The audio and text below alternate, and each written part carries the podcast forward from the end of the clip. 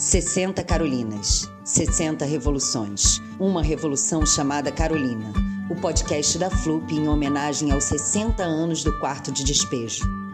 O livro é a melhor invenção do homem. Escrevam, contem, gritem, berrem. Eu não tenho força física, mas minhas palavras ferem.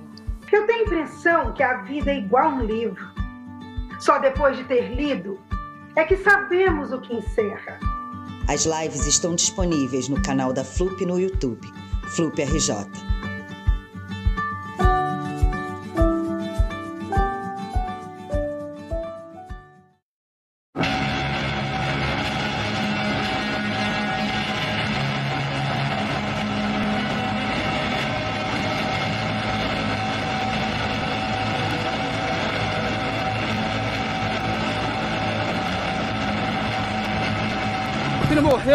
Morreu 25 anos. É palhaçada assim. Respeita os outros. É uma manifestação dos outros. Tem que respeitar. Saudade, 25 anos, morreu, tá? Fica essa palhaçada aí. Mesmo deve ter tirado, tem pra botar. Você chegar a chutar uma representação que está representando uma pessoa, uma vítima. Isso não é, não é liberdade de expressão. Isso é apenas raiva, ódio. Nem seu nome pode dar, dar para isso. Eu falei, ele pode tirar mil vezes que eu vou colocar mil vezes. Era uma pessoa, era uma pessoa, não era um número. Meu filho não é um número, sabe? Meu filho não é... Existe mais de 40 mil mortos, mas são pessoas de todas as tendências políticas. Meu Deus do céu, que loucura é essa? Que falta de humanidade é essa?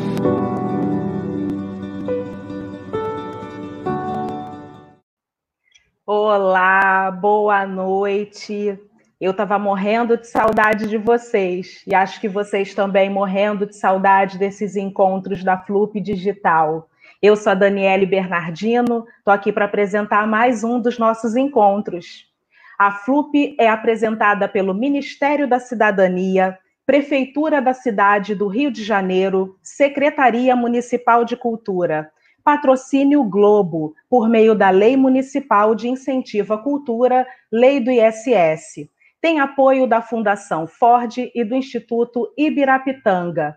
Parceria Ministério Público do Trabalho. Parceria estratégica Museu de Arte do Rio.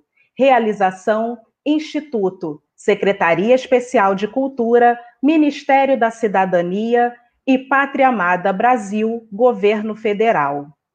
Estamos começando o nosso sexto encontro, que reunirá duas pessoas queridas com a mediação de uma mais querida ainda. São Otávio Júnior, Tião Santos, sob mediação da Andréia Coutinho. Nossa longa viagem pela obra de Carolina Maria de Jesus tem hoje um capítulo fundamental: o lixo. Foi no lixo que Carolina Maria de Jesus encontrou sustento para si e para sua família. Foi também no lixo que ela encontrou os livros que lia compulsivamente. Foi na narrativa sobre o lixo que ela reinventou sua vida. E ao reinventar sua vida, abriu a estrada para mulheres negras de todo o mundo, para que entendêssemos que nós também podemos e devemos escrever a própria palavra lixo ganha um novo significado a partir dali.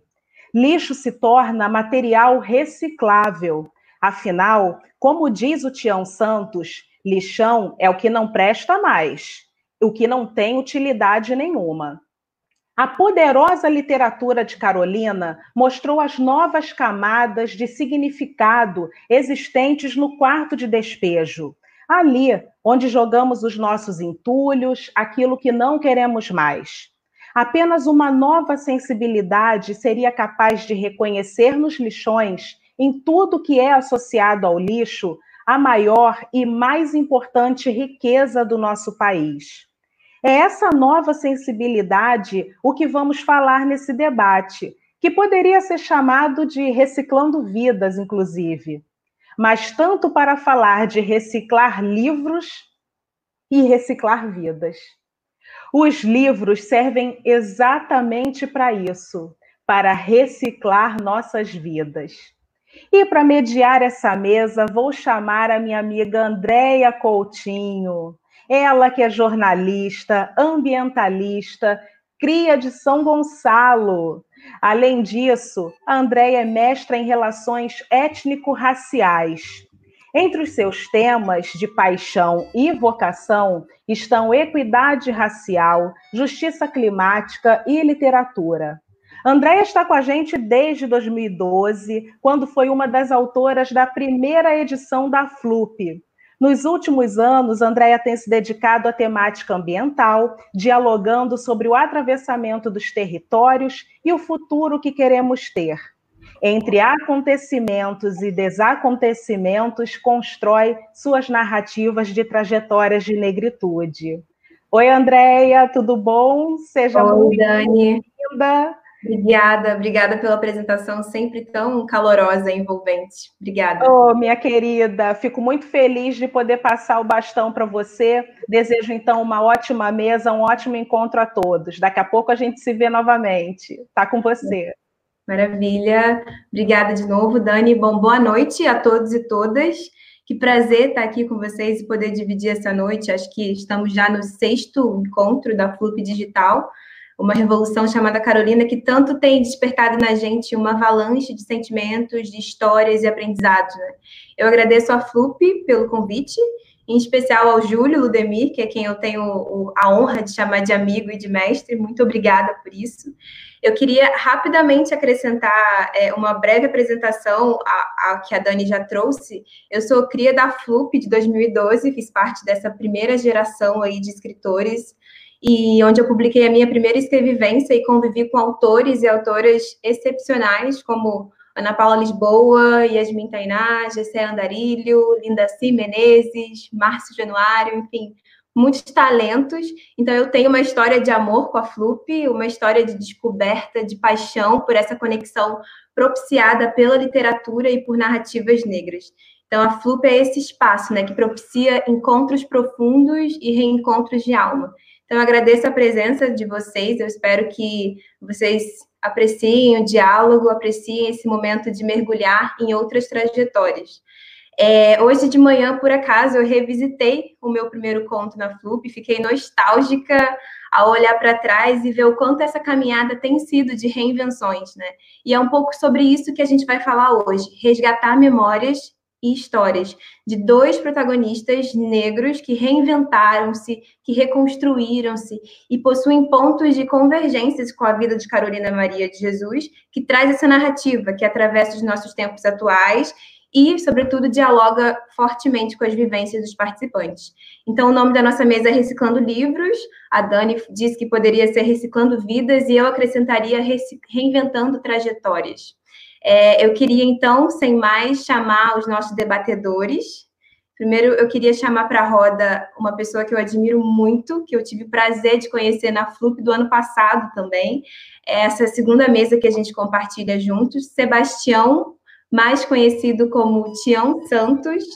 Ele é o sétimo de oito irmãos, filho de nordestinos que migraram de Recife para o Rio de Janeiro em busca de emprego em 1982. Eis que surgiu um milagre, o lixão de Gramacho, localizado na cidade de Duque de Caxias, na Baixada Fluminense do Rio. Milagre porque foi ali que sua mãe, Dona Jerusa, realizou uma tarefa que parecia impossível, sustentar todos os filhos, educá-los e ensiná-los o valor do trabalho no maior lixão da América Latina. É nesse cenário que Tião se tornou catador de materiais recicláveis, profissão que é o seu campo de luta e militância até hoje, tornando-se então referência nacional e internacional. Em 2010, a história de Tião foi retratada no cinema. O documentário Lixo Extraordinário, no qual foi protagonista, recebeu vários prêmios e, inclusive, concorreu ao Oscar. Hoje, Tião atua em vários projetos, escreveu sua autobiografia em 2014 e luta incessantemente pela inclusão, reconhecimento, valorização do trabalho dos catadores de materiais recicláveis. Tião, seja super bem-vindo. Que prazer estar com você de novo. Obrigado, André. Prazer, meu. Obrigado, obrigado. Boa, Boa noite. noite a todos. Boa noite a todos. Obrigado mais uma vez pelo convite a você, ao Júlio, a toda a organização da FLUP.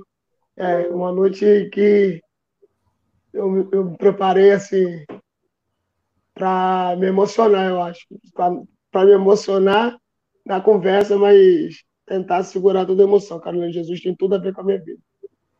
Maravilha, a gente vai ouvir, vamos passar por isso. Queria chamar agora é, o segundo debatedor, é, Otávio Júnior. É, Otávio Júnior é escritor, ator, contador de história, produtor teatral, um grande sonhador e realizador. A literatura é palco de suas múltiplas realizações, somadas às suas conquistas, levando a lugares inimagináveis, países e grandes bibliotecas ao redor do mundo. Nos últimos anos, Otávio se tornou conhecido pelo desenvolvimento das suas próprias metodologias para mediação de leitura. Criou o projeto Ler é 10, que inaugurou as primeiras bibliotecas das favelas do Complexo da Penha e do Alemão, no Rio de Janeiro. Foi premiado por uma das mais importantes homenagens, o Prêmio Faz a Diferença, em 2008, o Prêmio Nacional Madre Teresa de Calcutá, na Argentina, em 2012, e, recentemente, o Prêmio Cátedra 10, da Cátedra Unesco de Leitura na PUC Rio. Sua trajetória de leitor, personagem e autor é brilhante, tendo como fruto a publicação de cinco livros, sendo dois deles traduzido pra, traduzidos para três idiomas, com histórias ambientadas em favelas, de representatividade e transformação. Seja super bem-vindo, Otávio. Boa noite a todos e todas. Como nosso amigo Tião disse, hoje é uma noite para se emocionar. Então, eu quero agradecer o convite do Júlio, da Dani. Estou muito feliz falar sobre a minha trajetória, de falar sobre as obras da Carolina que influenciaram muito na minha formação como leitor e, consequentemente, como autor, como contador de histórias. Sou um caroliniano. Ah, adorei. Bom, então vamos lá. Assim, eu, eu quero dividir essa conversa em três grandes momentos e como se a gente estivesse numa linha do tempo de retrospectiva, né? Vamos, vamos tentar ilustrar bem a história de vocês para quem ainda não teve o privilégio de ouvir ou de saber alguns detalhes. Então seriam três blocos. O primeiro bloco eu estou chamando de Escrevivências do Lixo, fazendo uma conexão da história de vocês com uma alusão à trajetória de Carolina Maria de Jesus. Então Nesse, nesse primeiro bloco, a gente fala um pouco, a gente resgata memórias, tendo sempre como ponto de partida o primeiro livro de vocês, que vocês encontraram no lixo. E o segundo bloco, a gente vai conversar um pouco como as vivências de ruptura e resistência se desenvolveram e se reconstruíram ao longo desses anos. E, finalmente, no terceiro momento, a proposta é a gente falar sobre abertura de caminhos para os que ainda virão. Então, para começar, eu queria é, contextualizar, porque o Tião e o Otávio, como eu disse, têm um ponto de partida é, na literatura sobre um elo muito similar. Né? Tião, aos 22 anos, encontra o seu primeiro livro no lixão de Gramacho, leva para casa e coloca para secar atrás da geladeira. Já Otávio, aos oito anos, está indo jogar futebol no Morro do Caracol e lá se depara com uma caixa com um livro dentro, né? Então, como nada é por acaso, eu queria propor aqui um exercício para a gente resgatar essas histórias, né? Queria que vocês me contassem o porquê esses episódios revelam o início da reinvenção da vida de vocês, né? Por que da, essa, essa reciclagem de pensamentos, de posicionamentos, das próprias escolhas? Eu vou passar a palavra para o Tião, por favor, e depois, em seguida, o Otávio pode responder a mesma pergunta. Bom, o meu encontro com Maquiavelli se dá um, bem antes da, da, de encontrar ele no lixão. Eu tinha acabado de sair assim de dentro do lixão, né, para frequentar o Rio de Janeiro, um curso chamado de Jovem Liderança, dado por uma ONG chamada IBIS. E lá eu comecei a ter contato, né, com filósofos, com sociólogos e através do curso mesmo. E aí eu, eu comecei a, a, estudar um pouco de Hobbes, um pouco de Rousseau, um pouco de Maquiavel, um pouco de tudo, né? Eu costumo dizer que naquele momento eu, eu tive a oportunidade de estudar com vários professores, então tinha quando, quando se tratava do direito, eu estudei Montesquieu, a Revolução Francesa, o artigo 5 da Constituição Brasileira. E isso, quando eu volto para o lixão, pós o curso, eu estava muito triste, muito revoltado com a situação, porque até aquele exato momento antes de ingressar no curso, é, porco, urubu, lixo, gente, sempre foi algo muito normal na minha vida. Depois de entender todo aquele processo, todo como se dava, a sociedade, né, aquela coisa de estudar, falei, pô, cara, isso aqui tá tudo errado e ninguém faz nada, a gente está totalmente conformado. E eu queria mudar toda a situação. Só que a galera não estava nem aí. E no exato momento, aquela coisa da luta, vamos lutar pelos direitos trabalhistas, nós temos direito como cidadão, o lixão vai fechar, temos que nos organizar. E isso não acontecia. Então eu acabei entrando no, no, no estado de depressão, fui trabalhar no lixão à noite e catando arquivo, que a gente chama que é papel branco. Então você acaba catando livros também. Quero deixar é, só uma coisa registrada. Não, não, eu vou falar assim um pouco depois, eu me achar para depois. Mas eu até aquele exato momento, de todos os meus irmãos, eu sou o sétimo filho de uma família de oito, todo mundo lá em casa gosta de ler, mas eu não tinha ainda nenhum interesse por leitura, por, por algum tipo de leitura, porque minha mãe vem da leitura de Júlia, Bianca, Sabrina, aquele livro de romance. Mas todo mundo lá em casa gosta de ler. Minha irmã também eu gostava muito desses tipos de livro. Eu não gostava de livro, não me interessava nenhum, por nenhum tipo de livro. Só que de manhã cedo, após trabalhar à noite no lixão, eu tinha que catar o restante de papel que tinha caído ao redor da lona, que é aquelas big bag grandes que a gente coloca material. E aí, catando meu material, jogar dentro da big bag, eu me deparei com o princípio de Maquiavel. E a primeira coisa que me veio na cabeça é que eu me sentia uma pessoa que ninguém gostava, achava que ninguém gostava de. porque as minhas ideias eram muito contraditórias. Então, eu e eu sempre ouvi as pessoas fazer uma conexão de Maquiavel com algo mal. Então eu falei, ah, acho que eu vou ler esse cara aí, já que eu me sinto tão, uma pessoa tão mal, uma pessoa tão desgostosa da vida. E aí fui ler o Príncipe de Maquiavel. Levei ele para casa, coloquei ele lá atrás da geladeira. Ele ficou em cinco dias lá secando. E aí, quando eu fui ler, ele estava todo cheio de orelha. Então, passei no ferro, passei no ferro de passar roupa. E aí comecei a ler. Li, não entendi nada. Li de novo, nada entendi. Porque o livro não adianta você pegar um livro achando que você vai começar a ler. Você tem que entrar, você tem que sentir o livro. E aí, acho que era a quinta vez que eu estava tentando ler aquele livro, mas meio chateado. E aí veio uma, uma frase fenomenal que, que eu começo não a ler, mas a dialogar com Maquiavel. E trazer o Maquiavel para o meu mundo. Entender aquele mundo, mas trazendo aquela história para o meu mundo real, como que a coisa se dá. E aí é uma frase perfeita, é, mudou minha vida naquele exato momento, que é Maquiavel fala uma frase que não adianta você lutar contra o rei se o povo está satisfeito, não adianta você puxar a sua espada para lutar contra o rei se o povo se encontra numa situação que acha que a situação está satisfeita. Então era uma pessoa insatisfeita, dando lixão com a, com a situação, mas aonde a grande maioria das pessoas estavam não, não estavam insatisfeitas com a situação da vida. Então eu li durante, aí eu comecei a ler Maquiavel e aí eu li de novo, voltei ao início e comecei a ler o Príncipe de Maquiavel. E uma das coisas que me deixou fascinado com Maquiavel foi a questão do desconditiere, a coisa da, da dos, dos feudos. Eu vejo, eu, eu vejo ainda, né, o Brasil muito feudalista ainda, muito com cada um, cada, cada feudo com seu conditiere e ainda as coisas muito dominadas, como currais eleitorais, entre outras coisas. Então, eu trouxe isso para o meu mundo, sem encontrar as outras questões de poder paralelo também, que domina grandes áreas do Rio de Janeiro. Comecei a fazer uma alusão com a minha realidade, trazer aquilo para a minha realidade para que eu pudesse entender melhor o meu mundo. E foi assim que eu, que eu me apaixonei por Maquiavel, e logo depois de Maquiavel veio Nietzsche. Bom, é isso. Uau, Nietzsche para, enfim, é, a gente vai explorar mais isso logo, logo, porque eu sei que tiveram outras leituras é, significativas, a gente vai, inclusive, ter uma surpresa. É, Otávio, por favor, me conta, conta para a gente como é que você é, se reinventou a partir daquele livro que você achou ali no campo de futebol, no Morro do Caracol. Bom, todas as vezes que eu retorno para essa história, do meu primeiro contato com, com objeto livro, me emociono bastante, né? Eu costumo dizer que essa história ela é um conto de encantamento ambientado na favela.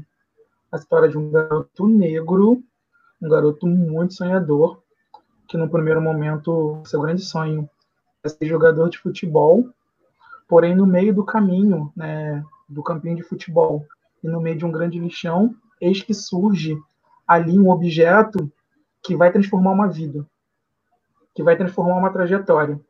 E a partir da mudança, né, dessa vida e dessa trajetória, é, a ideia é transformar também a vida de outras pessoas a partir do livro, né? com a ferramenta livro, né? com o objeto livro, com o objeto literário.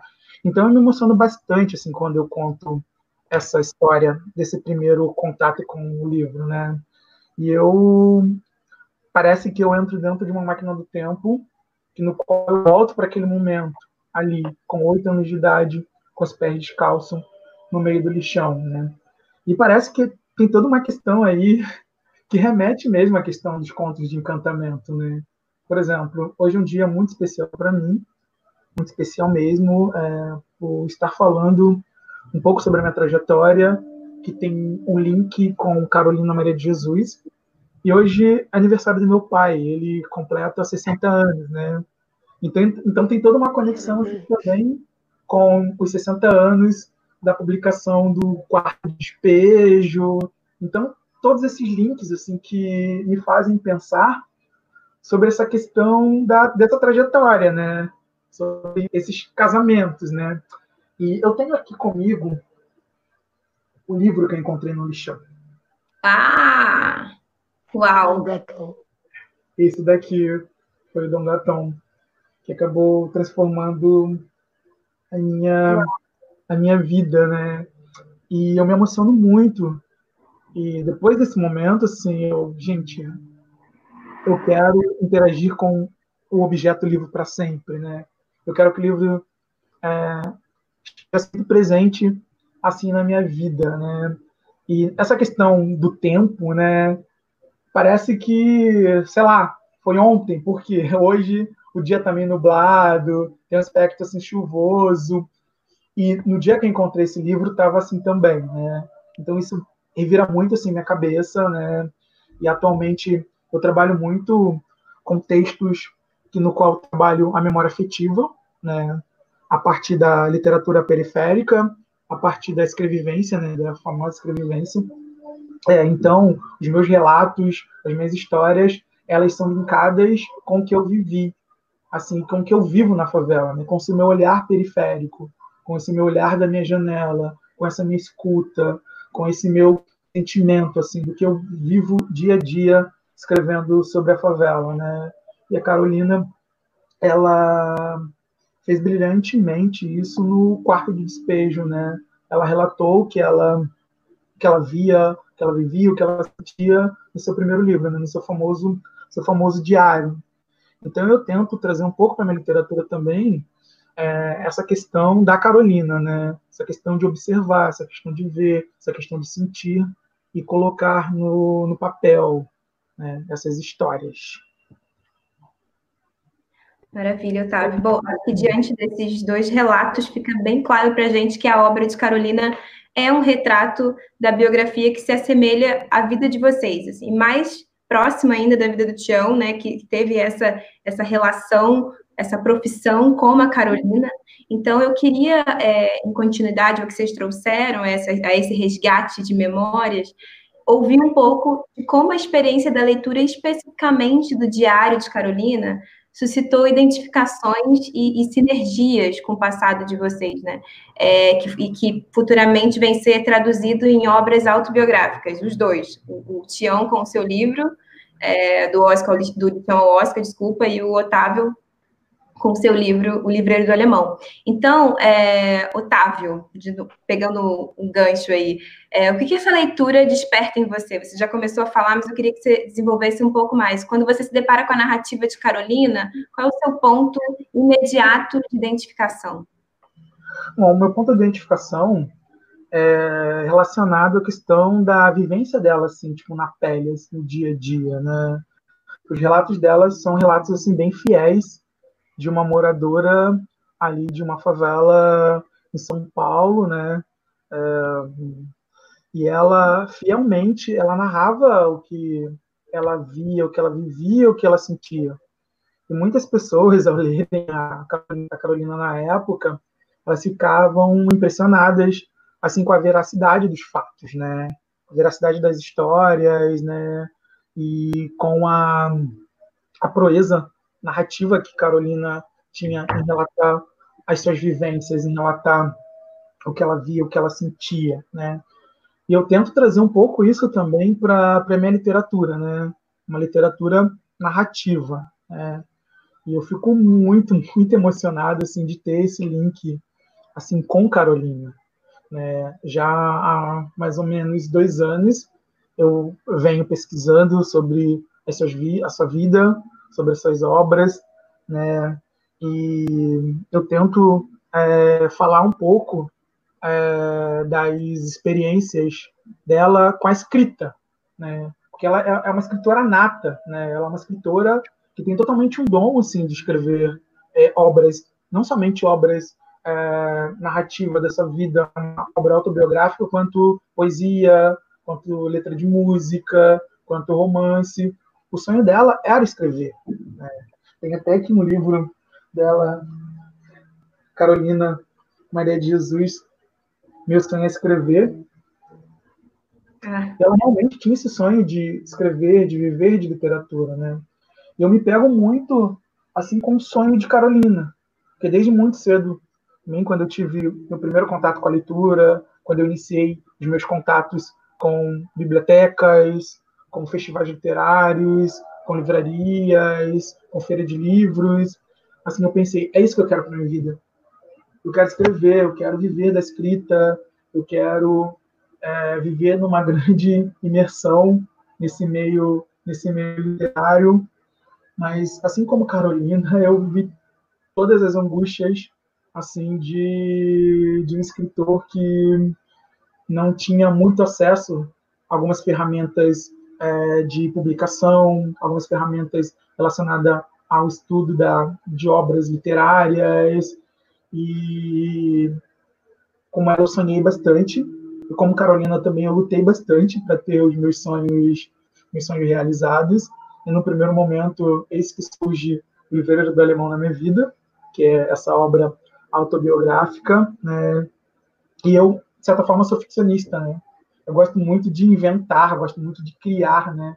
No Livreiro do Alemão, eu tinha ali, digamos que, um compromisso, digamos, com a verdade, né? Porque era uma obra relacionada às minhas experiências como promotor mediador de leitura, uma experiência como um jovem sonhador que queria, que quer, queria na época viver de escrita, escrever suas obras, então não poderia inventar uma vírgula ali, né?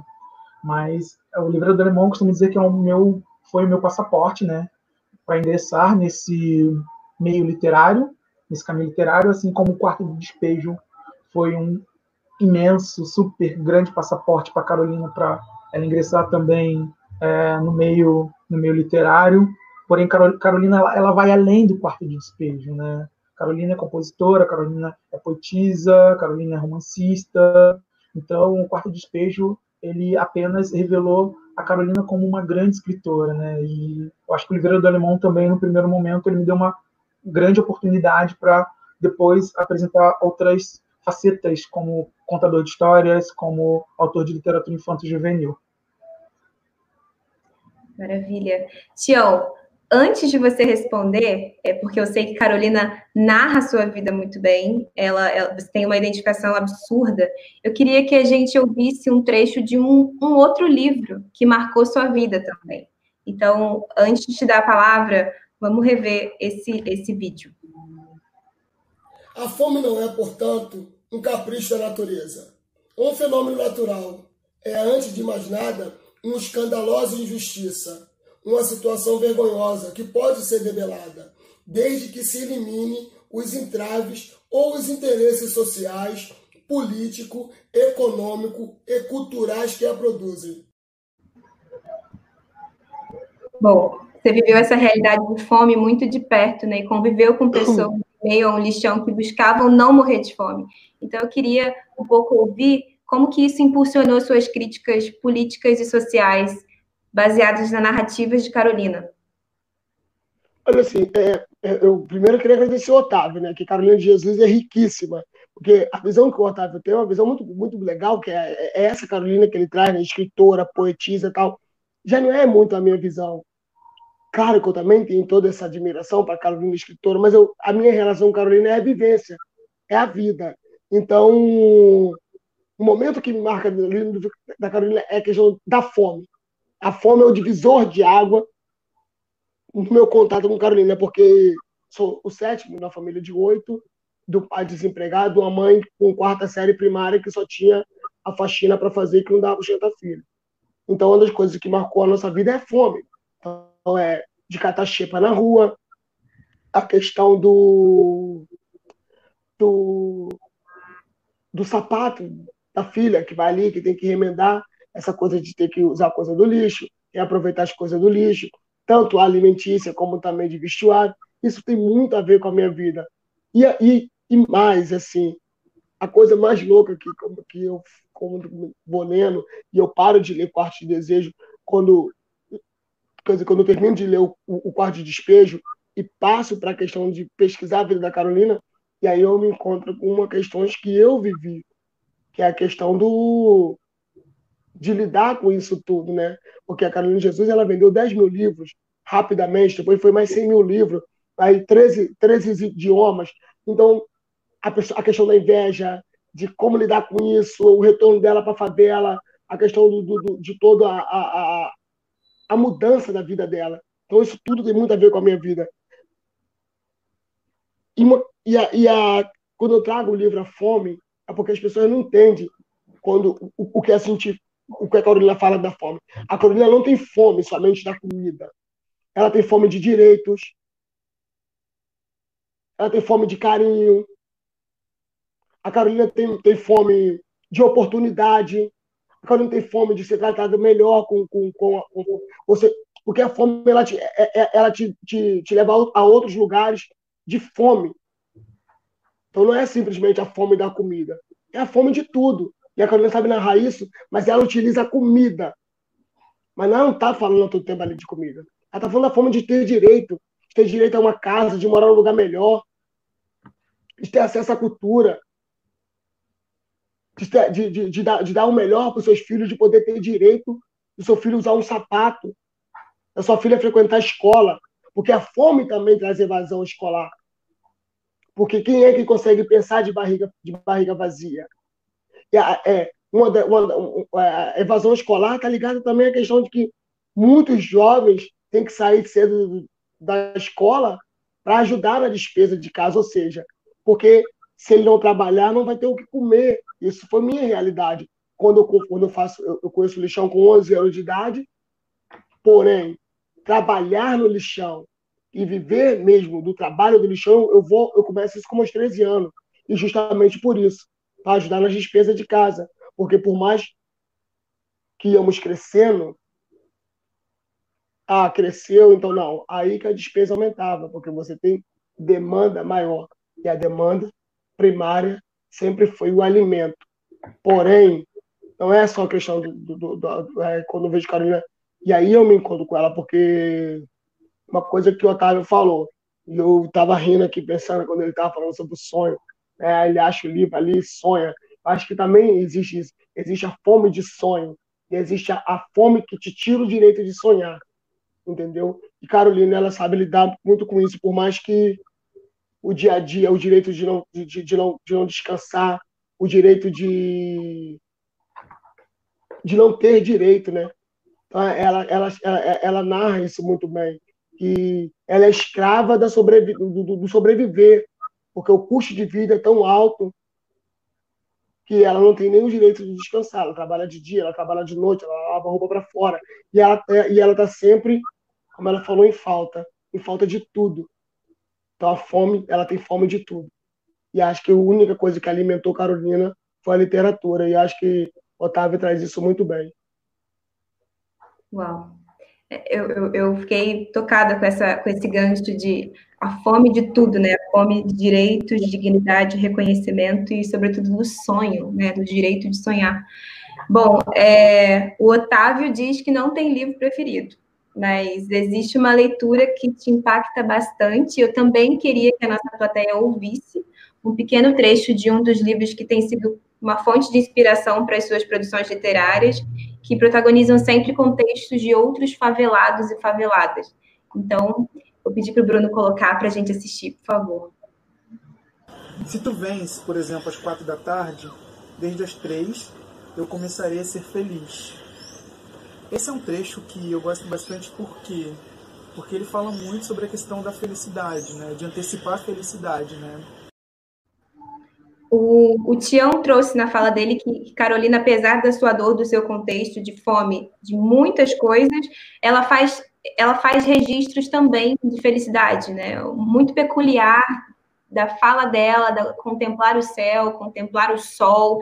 Ela tem umas narrativas de um pouco do que faz ela feliz. Então, é, tem um trecho do livro que ela fala: Hoje eu acordei feliz, contente, com a alma mais calma, apesar do quarto de despejo, apesar do contexto. Então, por que, que esse livro, Otávio, Pequeno Príncipe, traz esse antecipar da felicidade? Como é que isso dialoga com a sua história na literatura? Bom, é, eu penso muito em fazer as pessoas felizes a partir de livros, né? A partir de histórias, né? eu tenho todo um compromisso com o leitor, né? Eu fui e sou um grande leitor ainda, né? Todo esse meu sonho, toda essa minha trajetória né, no universo da literatura, no universo dos livros, foi, num primeiro momento, por conta de um livro que eu, que eu encontrei no lixão. Né? Então, esse livro, ele faz toda, fez todo um, toda uma diferença assim na minha trajetória, né? Eu costumo até fazer uma brincadeira, digo que eu sou um leitor metido, né? Um leitor metido que de tanto ler, ler, ler, ler, quis ser escritor, né? E eu lembro dos momentos solitários no qual eu vivia nas bibliotecas, é, nas bibliotecas públicas, é, nas livrarias, em sebos. Então, é, e nesses momentos solitários, meu, digamos, único amigo ali era o livro, era objeto livro. Então, é, eu ficava muito feliz na companhia, na companhia do livro, né? É, a minha vida ela se tornava assim radiante, o meu dia se tornava assim incrível. É, se eu tinha algum problema, digamos que de cunho familiar, naquele momento ali, aqueles problemas eram esquecidos eu ficava imerso ali no, no universo dos livros, no universo da, da leitura e da literatura. Né? E de tanto ler, de tanto ser feliz na companhia dos livros, o meu desejo também no segundo momento era escrever. Né? Eu comecei rascunhando pequenas histórias, pequenos contos, e a cada momento que eu interagia com essa escrita desses contos, ou de poesias, ou de poemas. Igualmente, é, quando eu estava lendo, eu ficava muito feliz assim quando eu também estava escrevendo, né? Então era uma, uma alegria assim inenarrável, sabe? Então, assim, eu pensava assim, poxa, se eu sou feliz como leitor, se eu sou feliz como escritor, né, o meu desejo é transmitir essa felicidade para as pessoas. Né? Eu quero que as pessoas é, fiquem felizes ao ler coisas que eu escreva ou coisas que eu promova como mediador de leitura. Então tinha esse compromisso assim com a felicidade, né? E esse compromisso com a felicidade também era um compromisso com o objeto livro, né? Com o livro. Então eu me dedicava bastante, assim, eu lembro que no início da minha trajetória como mediador de leitura, as pessoas elas achavam que era um louco, assim, de caminhar horas e horas e horas com uma mala repleta de livros, subindo e descendo ladeiras, entrando em becos e vielas, né? E foi num período assim bem complicado dos complexos da PEN Complexo do Alemão, que no qual quase que diariamente tinha é, confronto, confrontos é, nas comunidades e as pessoas elas me perguntavam se eu não tinha medo, assim, de em algum momento ser alvejado ou ser confundido com uma mala, circulando com uma mala repleta de livros. E eu sempre falava para as pessoas: quem tem sonhos não pode ter medo. Né? Quem tem sonhos não pode ter medo. Porque imagina se eu desistisse ali naquele momento, assim, agora eu não estaria aqui conversando com pessoas incríveis, com pessoas maravilhosas, não estaria compartilhando essas experiências, né? experiência no primeiro momento como leitor e depois como um sonhador, né? Costumo dizer que o escritor ele é um grande sonhador, né? E faz outras pessoas sonharem, né? Então, o meu compromisso é com a leitura, com a felicidade e com o objeto livre, né? E essa obra do Pequeno Príncipe, ela me traz também é, a importância da felicidade, né? De passar a felicidade a partir das histórias, da contação de histórias, da narração de histórias. E esse exemplar no qual eu li esse trecho do Pequeno Príncipe é uma grande relíquia, né? Porque o Pequeno Príncipe ele já passou por várias, ele, ele agora está em domínio público, né? Então ele tem várias edições de várias editoras diferentes. Porém essa essa, essa edição é, é uma edição super antiga, tem mais de, de 30 anos, então é uma grande relíquia, né? Uma das grandes relíquias assim que eu tenho. Eu quero, eu quero passar para um, um, nosso segundo bloco, que eu intitulei de Trajetórias de Rupturas e Resistência, mas antes eu queria deixar a plateia super à vontade para fazer perguntas diretamente aos nossos debatedores, e aí no final do terceiro bloco a gente consegue ler algumas, talvez duas ou três, mas eu queria deixar vocês à vontade, eu não falei isso no início, estou colocando agora. Bom, então, partindo para o segundo bloco, trajetórias, eu queria resgatar também um dos momentos que forjaram a vida de vocês, né? Que embora haja aí um, um gap geracional não muito distante, eu queria mergulhar um pouco mais. E aí eu queria ouvir de novo o Otávio, que ele já começou me respondendo. Eu, eu, eu, eu te apresentei como um leitor, personagem, autor. E a sua trajetória de leitor, personagem, autor é uma ruptura né, por si só. E você justamente é conhecido por realizar, por ser um sonhador, mas nem, nem sempre tudo foi dessa forma. Né? Inclusive, você tem histórias de conflito em que o, o que deu certo e o que deu errado durante o seu exercício de fazer literatura.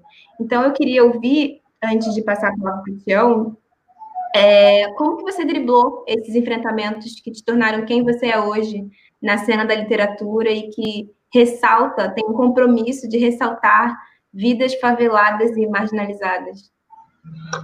É toda uma construção, assim, essa essa minha trajetória, né, que é tudo muito louco.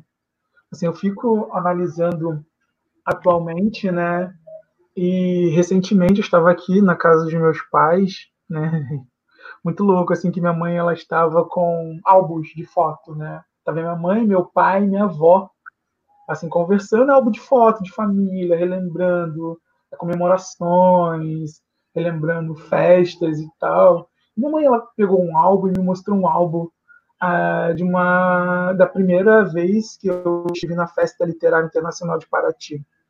Isso em 2003. 2003.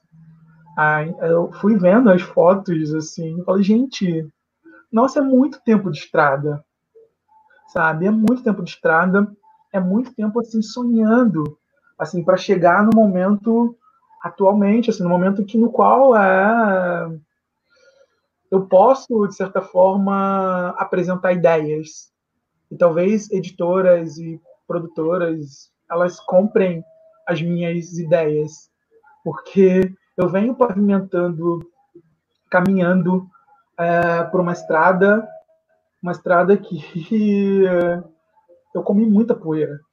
Assim, e lá atrás, muitas pessoas também vieram construindo essa estrada, né? Carolina é uma das mulheres assim incríveis que vieram construindo essa estrada para que no qual pessoas como eu, outras mulheres negras assim, que estão tendo um grande destaque na literatura atualmente, é, elas podem ter agora uma certa, digamos, repercussão, certo holofote, né? Em cima das suas narrativas, em cima dos seus romances, em cima dos seus, dessas poesias, em cima dessas performances, sabe? Em cima dos seus slams. Então, assim, é, a Carolina é um grande exemplo, assim, de, de uma, uma figura que veio pavimentando estrada para que no qual pessoas como eu e outras pessoas caminhassem, né? Então, estou muito feliz, assim, com o momento que estou vivendo, assim, é um momento que no qual lá atrás, né, sonhava em viver esse momento de publicação de obras, mas porém assim, é, eu tenho uma marca, né? E a minha marca, e mais uma vez eu vou falar de compromisso, compromisso com a escrita, compromisso com a felicidade, compromisso com o objeto livro, né? Eu tenho um grande compromisso com a literatura periférica, né? Eu iniciei toda a minha trajetória, assim, é muito louco que eu iniciei essa trajetória como promotor de leitura. Simplesmente eu queria e desejava compartilhar livro com as pessoas. Né? O meu desejo era compartilhar uma grande felicidade, uma grande alegria que eu tinha como leitor com outras pessoas. Né?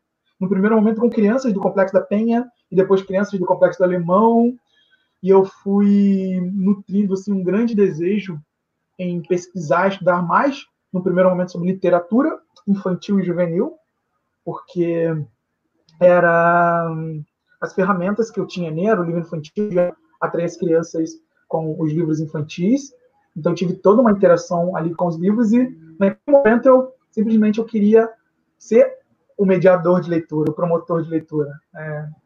E conforme for, o tempo foi passando, né, e eu aumentei as pesquisas de literatura infantil juvenil, literatura é, é, história em quadrinhos, então, o meu desejo era fazer um grande caldeirão, uma grande mescla, né? Para atrair pessoas, crianças com o objeto livre, né?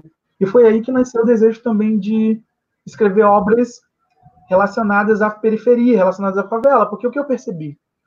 Eu percebi que as crianças, os jovens, os adolescentes, eles gostavam muito de ler quando eram incentivados a lerem, a lerem os livros que estavam ali dispostos, disponíveis, né? Porém, eles não se viam nos conteúdos literários, né? E foi aí que eu iniciei toda uma trajetória para escrever obras infantis ambientadas na favela. E o primeiro título, né, de uma coleção chamada Coleção Lado Beco foi esse aqui, que é O Garoto da Camisa Vermelha, que é o meu primeiro livro infantil. E foi aí que eu iniciei uma coleção chamada Coleção Lado Beco. E depois veio é, O Garoto da Camisa Vermelha, o garoto, o garoto da camisa vermelha foi o primeiro, desculpa. Depois o chefão lá do morro. E aí, recentemente, eu lancei o Grande Circo Favela e o da minha janela. Tcharam! Isso daqui da minha janela. Né? Da minha janela é um grande presente. Assim, é, sou muito feliz com a trajetória também desse, desse livro, que no qual é, eu relato sobre experiências de janelas ambientadas em várias favelas do Rio de Janeiro, né? Eu, junto com a Vanina Starkoff, nós circulamos por várias favelas e adentramos várias janelas e podemos ver o que as pessoas viam da Rocinha, do Vidigal, da Mangueira, sabe, do Morro da Babilônia. É, e é isso, assim, é, atualmente essa é minha missão, né? Minha missão é trabalhar com a questão da literatura infantil, da memória afetiva, na construção da memória afetiva e narrar essas minhas experiências do que eu vejo, do que eu sinto, do que eu ouço. É, acho que é isso. E vale lembrar que estão lindamente ilustrados, né? Cada, cada livro.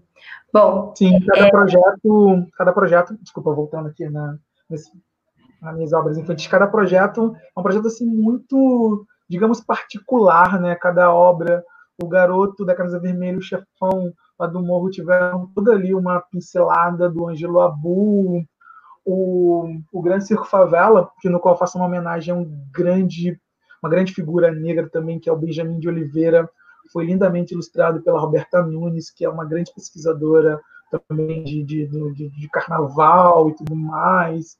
Então, e o Minha Janela foi uma grande parceria também com a, com a Vanina Starkoff, né? Nós no circulamos várias, várias, vários lugares para fazer a construção dos livros. Então, cada obra ela tem um perfil de ilustração e são lindamente e brilhantemente ilustrados.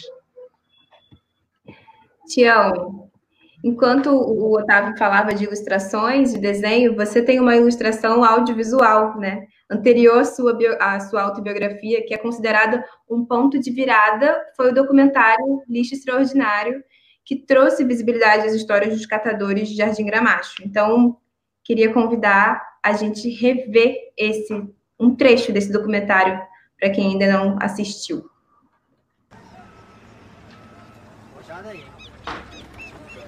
Isso, entra entra mais. Entra mais de perto. Cabeça pra cá. entra mais. Não, imagina, a perna dele não tá para Não, pode dobrar a Pode perna. dobrar a perna, tem erro, não. A gente corta isso. Muito leva banheiro. Vou fazer vertical. Tá sim. Isso aí. Esse papel tá na outra mão, na tua mão esquerda. Nessa mão aqui. Isso. Essa mão? Isso, assim, aqui exatamente, exatamente. Agora dá uma, uma- É, bota pra dentro.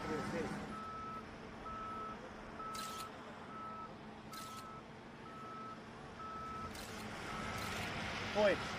Caraca,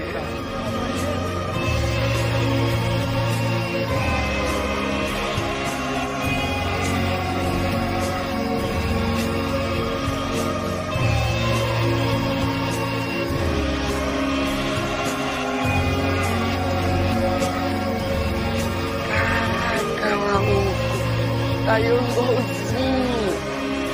Caramba, cara. Nunca imaginei eu uma hora de arte. Sold, and it is.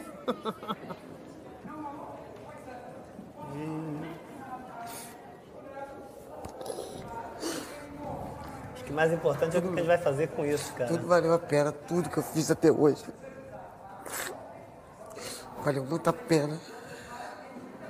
Mas você- por que você acha que você tá aqui? Porque um dia eu e um amigo meu sonhamos fundar uma associação. Fundou uma associação, não sonhava nem nada, velho. Ninguém acreditava na gente. Nem minha família, mano. Ninguém acreditava em mim. Caralho, mano. Isso é só o começo, Tião.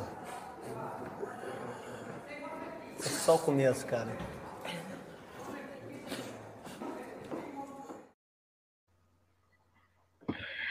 Bom, esse trecho é muito forte, eu sempre me emociono muito quando eu vejo. Então, a próxima pergunta. A próxima pergunta, quem vai fazer não sou eu. É uma pessoa que é muito importante na sua trajetória. Vou chamá-la. Oi, Tião, tudo bem? Passando aqui para te fazer uma pergunta.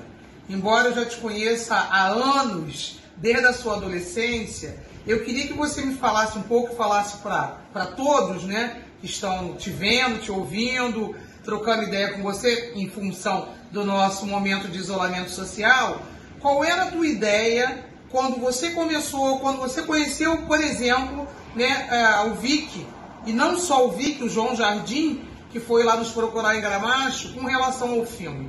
Você imaginava que ia acontecer isso tudo na tua vida? Diz aí pra gente. Por favor, com a palavra. Bom, Valéria é uma pessoa especial na minha vida que eu conheci com 14 anos de idade, né? Uma pessoa muito boa, especial. Minha mãe tinha um ciúme dela, que eu que falar, ah, Valéria é minha segunda mãe. Minha mãe gostava muito disso, porque minha mãe sempre foi uma pessoa muito, muito possessiva, no sentido, de- não, acho que não é possessiva, protetora, né? E também ciumenta com os filhos. Cara, eu vou voltar lá no começo que o Otávio falou, assim. O livro me deu o direito de sonhar, sabe? De, de pensar que a vida podia ser melhor. E que, e que algo. Porque eu perdi durante muito tempo da minha vida, até meus 21 anos, eu não tenho muita coisa para contar. A não ser muito problemas. Então, porque eu não tinha muita expectativa de, de, de vida e nem tão pouco de sonhar. Eu não tinha essa coisa. Eu acho que uma das coisas mais tristes é isso, quando a pessoa não tem um, um, um sonho. Então, se eu falar para vocês que eu fundei uma associação de catadores, pensando que um dia ia parar no Oscar, seria muito leviano, muito mentiroso da minha parte. E não foi isso que aconteceu na minha vida, até porque ninguém se torna catador, ninguém vira catador por uma questão de, de que pensa que vai chegar no Oscar, então você vai se tornar um escritor como Carlos Jesus. As pessoas se tornam catador pela fome, pela pobreza.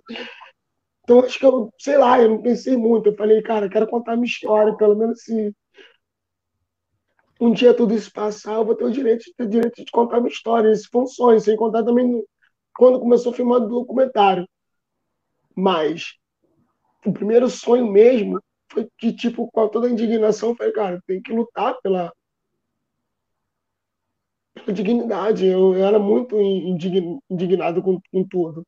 E meu sonho era mudar a minha comunidade, que é uma das coisas que ainda tenho muita, carrega ainda com muita tristeza. Então, quando o documentário começou a ser processado, tudo começou a acontecer, Londres, aquela coisa todinha, comecei a. Tipo, caramba, seria que isso é real tal? E ali, quando o martelo bate, que não adianta, eu vou sempre chorar, cara. Porque ninguém sabe o que passa na minha cabeça quando eu vejo isso. E quando eu tava ali, porque para mim eu tinha chegado ao máximo. Falei, caraca, cara, nem acredito. Caraca.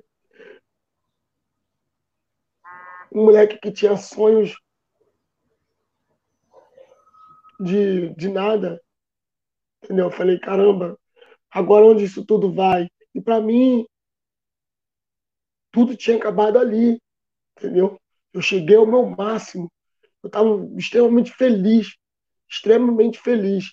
E é também que eu falo que eu queria deixar esse cara. Quando eu voltei do Oscar, tudo estava no melhor momento da minha vida. Mas quando a coisa começa a, a, a, a só girar em torno disso, eu tive que reencontrar de, de novo o que é, qual seria o meu sonho, porque de verdade eu sou grato a tudo, ao Vic Muniz, ao quadro, ao som, a, oportunidade que eles me deram de, de, sonhar mais, de ser mais audacioso. Só que nunca foi meu sonho pro Oscar. O meu sonho ainda está sendo sonhado. Que tá, como o Otávio falou, tá aqui falando sobre o valor social do trabalho dos catadores, sobre o valor ambiental que tem o trabalho dos catadores, sobre o valor do ser humano catador de material reciclável, da importância da inclusão social dos catadores, da valorização dos catadores, do direito de ter direito, do qual essa, essa categoria da sociedade está excluída, entendeu? Então, assim, é um processo ainda de, de, de uma construção de um sonho. Eu, eu, eu, acho que o maior sonho é saber que, com tudo que aconteceu na minha vida, que eu sou, como eu falei, sou extremamente grato, eu consegui contribuir com a valorização, com a inclusão social, com o trabalho dos catadores, que é um trabalho merecido, porque o Oscar mudou muito a minha vida. Mas não mudou a vida dos catadores no Brasil, nem a realidade dos catadores no Brasil. Obrigada, Tião, por abrir seu coração com a gente, sua alma, desnudar a sua alma. Obrigada também, Valéria, pelo seu papel na vida do Tião. Sacanagem. Eu estava conversando com ela sobre a Carolina de Jesus e ela nem estava dando ideia para mim. Eu falei, pô, tu já viu a Carolina de Jesus? E ela, tipo, fingindo que não estava nem aí. Ah, não, já, já li Carolina de Jesus tal. Nem deu muita ideia. Agora eu entendi porque que ela estava plantando isso para mim. Ela sabia que eu ia chorar, cara. Porque surpresa, surpresa. Eu sou, eu sou um chorão nato. Agora eu só queria fechar um pouco essa questão do meu raciocínio, que eu fiquei tão emocionado com isso tudo, cara, passou fumo na minha cabeça. É essa questão do sonho, cara. É super importante sonhar. Tudo que eu. eu, eu Otávio, ele, ele, ele expressa toda a, a visão dele de mundo num, num livro. Eu encontro muito a minha visão de mundo nos livros. Atualmente eu estou lendo um livro que. Atualmente não, estou lendo esse livro em cinco anos, já bicho não tem nem mais capa, de tanto que ele anda comigo. Que chama Escola dos Deuses, que não tem nada a ver com religião, mas fala muito sobre sonhos, sabe? Ele fala desse medo hipnótico que a sociedade cria na gente, que nos aprende no gueto, que é o medo de sonhar, sabe? Às vezes você chega com um sonho, as pessoas logo falam, isso não vai dar certo, e esquece isso, porque as pessoas não acreditam. Porém, tudo que você vê e toca é sonho. O livro sempre esteve dentro de Otávio. O livro, Otávio sempre soube que ia escrever, porque ele sempre teve esse sonho tão como, como o tamanho realidade que ele tocava e via esse livro antes de ele nascer, antes desse livro existir. Então, o, o, o, livro que ele escreveu é a materialização do sonho do menino de oito anos que acha o livro no lixo.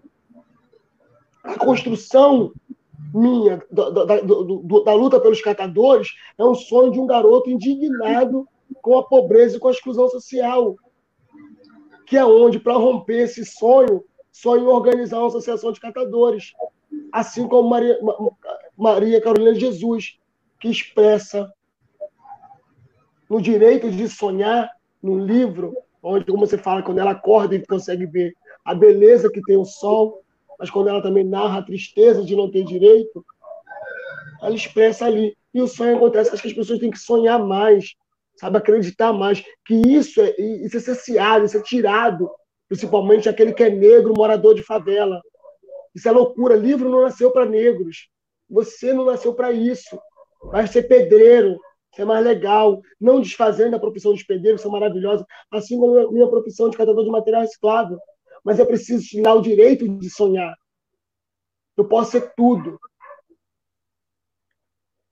Desde que eu sonhe. E, a, e eu acho que uma coisa que nos tira na infância de quem é morador, negro e pobre de favela, é o direito de sonhar. Eu acho que isso que tudo que você toca e vê é sonho. O celular que você usa, alguém sonhou. A camisa que eu vejo, alguém sonhou em desenhar o design, outro sonhou em costurar. Tudo que a gente toca e vê é sonho. É preciso romper com medo de sonhar. E é uma coisa que o Otávio falou.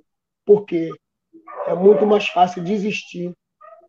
E aí, quando você desiste, você carregar pelo resto da sua vida o si. Esse é o meu maior medo até hoje. Se eu tivesse tentado, se eu tivesse se eu tivesse tido mais coragem. Então eu, eu eliminei isso da minha vida. Eu falei, não, eu não quero carregar isso. Eu quero sonhar, eu quero ter o direito de sonhar, eu quero ter o direito de tentar. Se eu falhar, eu vou saber que eu tentei, mesmo diante de toda a adversidade contra o meu sonho, mas eu sonhei, eu tive o direito de sonhar. E aí tudo que vem depois é o primeiro sonho. O meu sonho nunca foi sequer, desde a filmagem até o último dia de filmagem do documentário, ir ao Oscar. Eu queria, através daquilo tudo, organizar a Associação de Catadores melhor, que foi isso que o Vic prometeu logo quando ele chega, lutar e unificar os catadores em prol de o direito de ter direito, após o fechamento do lixão de Jardim Gramacho. Bom, eu estou aqui então numa mesa com dois escritores e sonhadores que super inspiram a gente em diversos sentidos. Então, eu queria ainda nessa, nessa, nesse caminho de trajetória de reinvenção, de descoberta, eu queria recorrer mais uma vez a Carolina Maria para fazer o paralelo que fala da relação com o quarto de despejo. O né? que, que é isso? Tião, aos 16 anos, odiava trabalhar no lixão que me traz muito a sensação semelhante à de Carolina, que diz que daria tudo para sair daquela realidade. É, porém, tanto você, Tião, quanto o Otávio escolheram permanecer nos seus lugares de origem até hoje. Né? Existe uma reflexão aí geográfica sobre deixar ou não o lugar de origem, o lugar onde tudo começou, o lugar onde tudo se desenvolveu e se construiu. Então, na visão de Carolina, Jardim Gramacho era um quarto de despejo. O complexo do Alemão, o complexo da Penha também são são quartos de despejo. Então, em vista disso, assim, eu queria é, esse quarto de despejo que a nossa autora homenageada menciona como essa realidade de fome, de abandono, de esquecimento, porém também do sonho. É, eu queria entender a que se dá essa escolha de vocês de permanecer no lugar de origem. O que, que o território, que ainda é palco de conflitos, enfim, desperta em vocês para continuar fazendo transformações. O que, que isso significa? Continuar no Morro do Caracol. Eu passo a palavra para o Otávio. Nossa, antes de te responder, é, esse debate, esse painel, ele traz também uma questão relacionada à masculinidade negra, né? Que é, assim, é, quebrar um pouco dessa questão assim, de que homem não chora e homem negro sabe? Menos ainda, né? Mostrar que toda aquela questão do homem negro forte, do homem negro fortalecido ali, do homem negro guerreiro, né?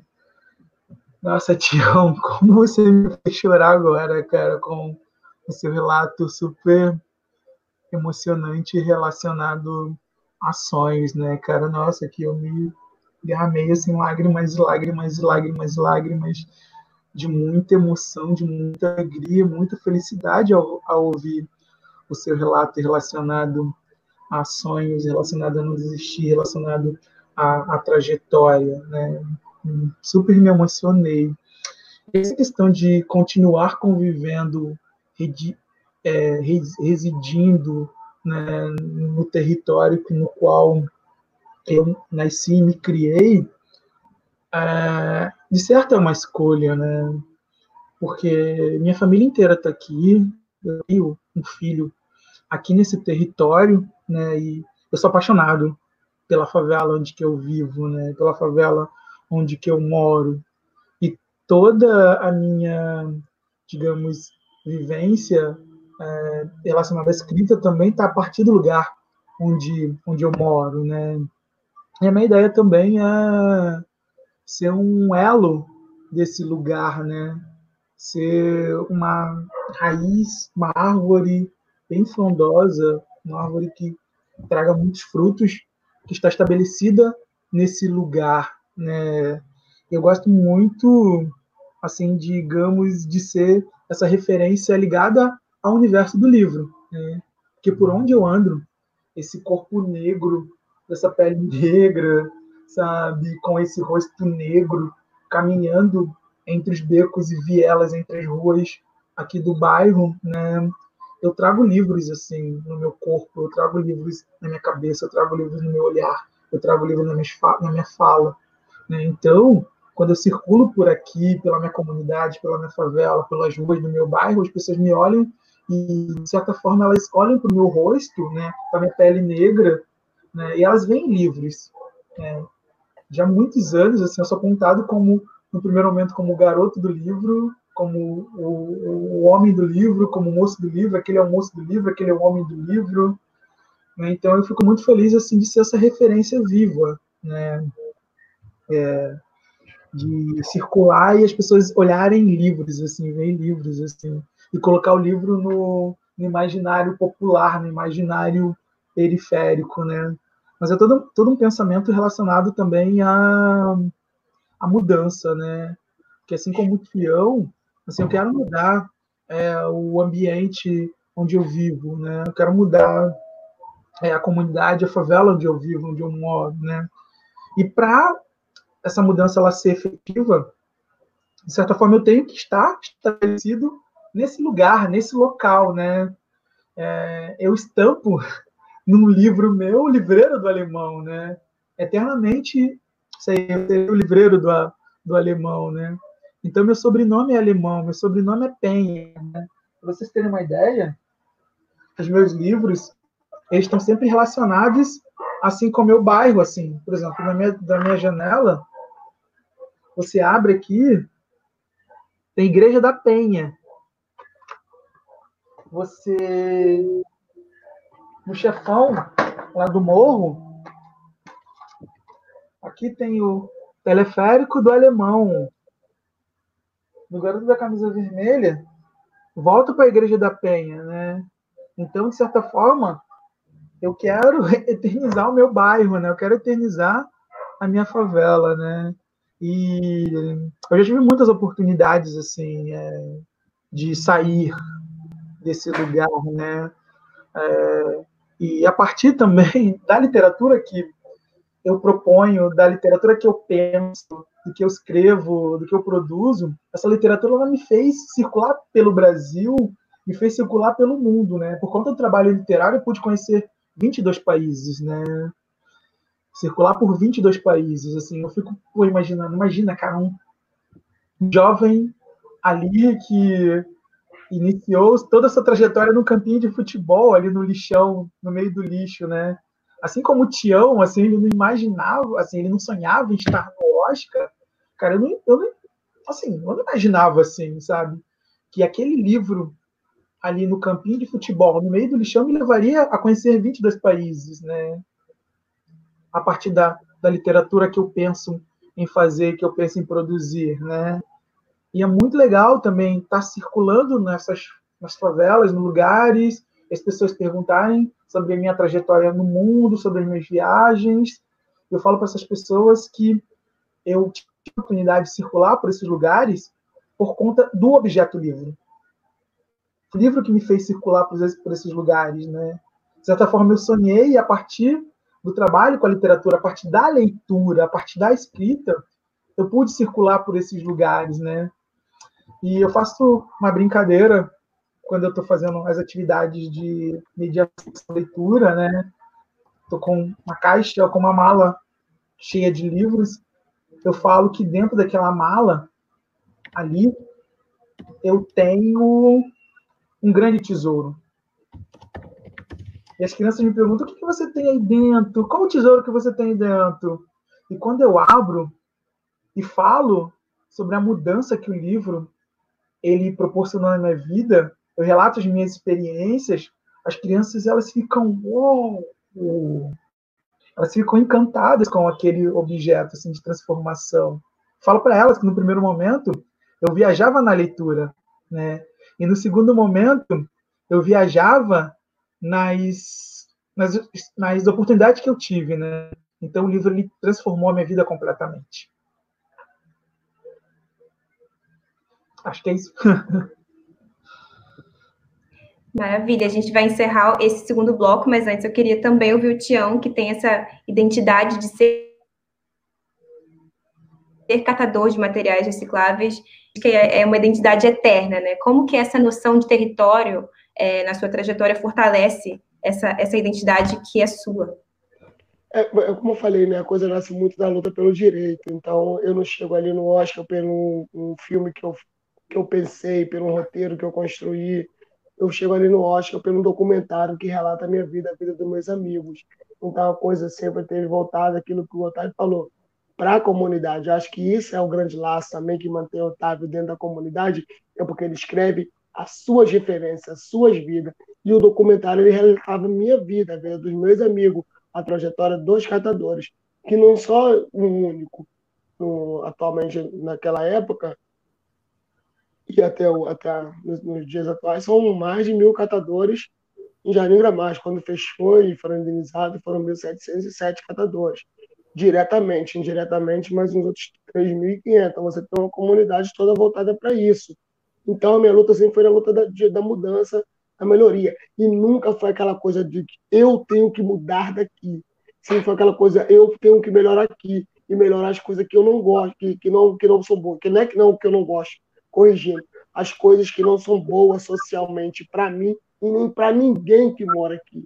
Independente de cor, religião, tal, de opção sexual. Todos que moram aqui são atingidos pela mesma coisa. Por exemplo, esgoto, moradia, escola, é, é, posto médico, sempre foi muito essa coisa da luta pelo direito, pela minha comunidade, pelo direito de ter direito. Então nunca foi aquela coisa de eu tenho que sair daqui. E aí, agora trazendo ainda mais para a raiz, o que me recordo perfeitamente foi quando eu vou ao leilão do Oscar. Oh, desculpa, minha cabeça está até meio maluca agora. Quando eu vou ao leilão do quadro, que o Vicky Muniz faz, depois daquele choro, teve uma festa maravilhosa. E, fomos, e a gente foi nessa festa, chegando lá na festa, pô, uma festa super bacana. Os caras, tudo. Você pode imaginar que ali tinha várias pessoas de leilões. Então, assim, quem vai para leilão comprar não são pessoas pobres, vou dizer bem a verdade. Então tinha pessoas bilionárias e eu tava ali. E aí um amigo meu falou, pô, cara, você não tá animado não? Aqui estão as pessoas mais ricas do mundo. Eu falei, o mais pobre do mundo também tá aqui envolvido. E aí ele, ele começou, pô, mas tu não vai se animar? eu percebi, quando ele falou para mim uma, uma, palavra, que aí eu entendi o meu papel e aonde que eu ia estar sempre. Quando ele falou assim, cara, sabe quanto custa essa garrafa aqui de uísque? Tanto. Sabe quanto custa essa garrafa de champanhe? Tanto. Eu falei, cara, com metade desse dinheiro eu fazia uma puta festa na minha comunidade, todo mundo ia estar dançando, alegre pra caramba. Ou seja, eu sempre gostei da, da minha cultura. Eu gosto da, da, da minha comunidade. Eu não gosto da pobreza que, que, que aflige não, não somente minha vida, mas a vida toda a minha comunidade.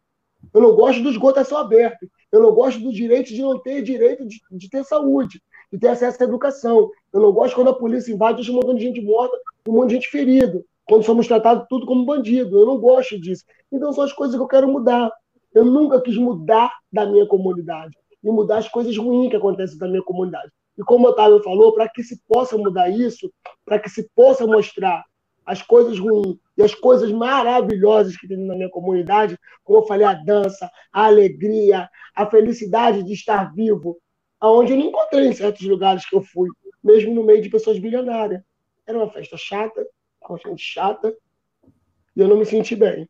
E não era porque eu não sabia estar ali. É porque eu queria mais vida, mais alegria. Porque da onde eu venho, essa é a cultura. Festejar, celebrar a vida. Eu venho de roda de samba. Meu pai gostava de escrever samba, a gente vivia no meio de samba, de carnaval. Quem foi essa coisa? Sempre mesmo no meio daquela diversidade, daquela tristeza do, do lixão, como parava um pouquinho o movimento dentro do lixão, íamos jogar bola, serragem contra o urubu. Era dois, era dois lugares de vazamento de, de, vou falar lixo, que as pessoas chamam para lixo, que eram rivais. E aí, quando não tinha nada para fazer, vamos juntar os dois lados para jogar um futebol contra. E todo mundo cercava, era uma alegria. É, aquela parecia que estava no Maracanã.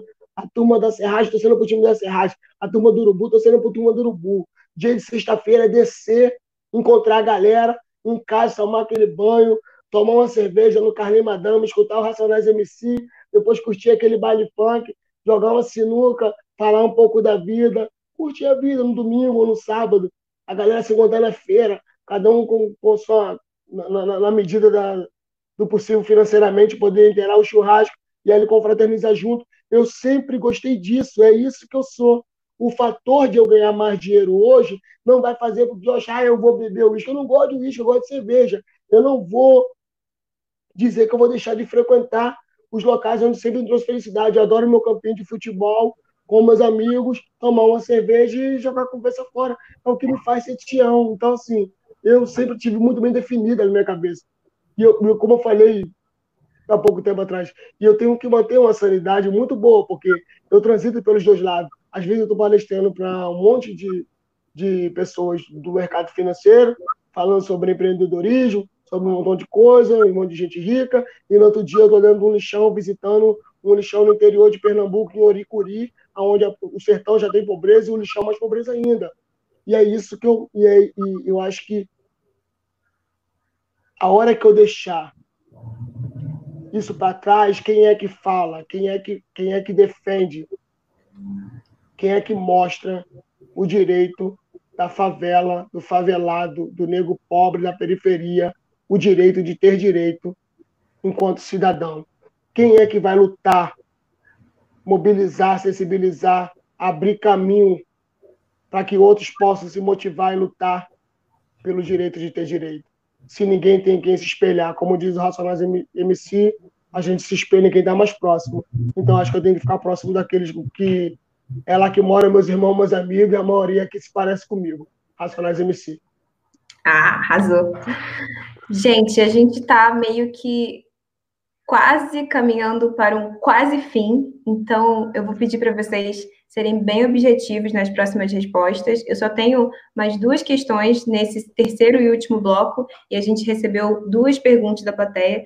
Então, é, eu queria brevemente falar é, para o Otávio, após a, depois da morte do Tim Lopes, o Morro do Alemão entrou em cena, né? E isso a gente pode dizer que foi um grande divisor de águas para a realidade dessa favela, né? A força política que o alemão teve foi fruto de, de articulação e a chegada de muitas ONGs ali em 2002, 2003, e a partir daí emerge uma geração de, de fenomenais é, é, atores e escritores do alemão, né? E, e, acho que posso citar aqui o René, o Raul Santiago, a, a Tamira Tâmara, você foi dessa geração, Otávio, certo? Ou, ou não? Sim, sim, também. Eu, eu acredito que essa geração ela, ela ecoou assim, muito forte. É, um pouquinho, digamos assim, o trabalho dessa galera já vem de muitos e muito tempo. Né? Mas teve uma certa repercussão com a tomada dos complexos da PEN e complexo do Alemão é, em 2011. Ali, assim, por exemplo, o René foi uma pessoa que ele ele tweetou ali a chegada dos tanques em, em tempo real. Então, ali, essa geração é uma geração, é, digamos, pós é, retomada do, do alemão. É claro que as pessoas elas têm suas trajetórias anterior a isso, né? Uhum. Até a gente fazia umas brincadeiras relacionadas é, também à questão do PAC, né? Que teve toda uma questão ali relacionada ao programa de aceleração do crescimento ali também no complexo do alemão, né? E nesse momento também de retomada ali vieram, digamos, muitas pessoas e, e teve uma certa visibilidade, certo forte ali dentro dos complexos da PEN, complexo alemão, mas a galera vem anterior a isso, mas teve ali, digamos, um boom ali no, na, na, retomada ali de complexo, né? Assim, essas pessoas atu atualmente elas fazem trabalhos assim incríveis, incríveis. Estão assim, até hoje. Sim, por quê? Porque, não, né? Gente... Oi, desculpa. A gente tem um. O trabalho que a galera faz no mundo todo. Ah, sim. A gente tem uma pergunta de uma pessoa que faz parte dessa galera, mas é do Complexo da Penha. Eu queria pedir para o Bruno colocar, por favor.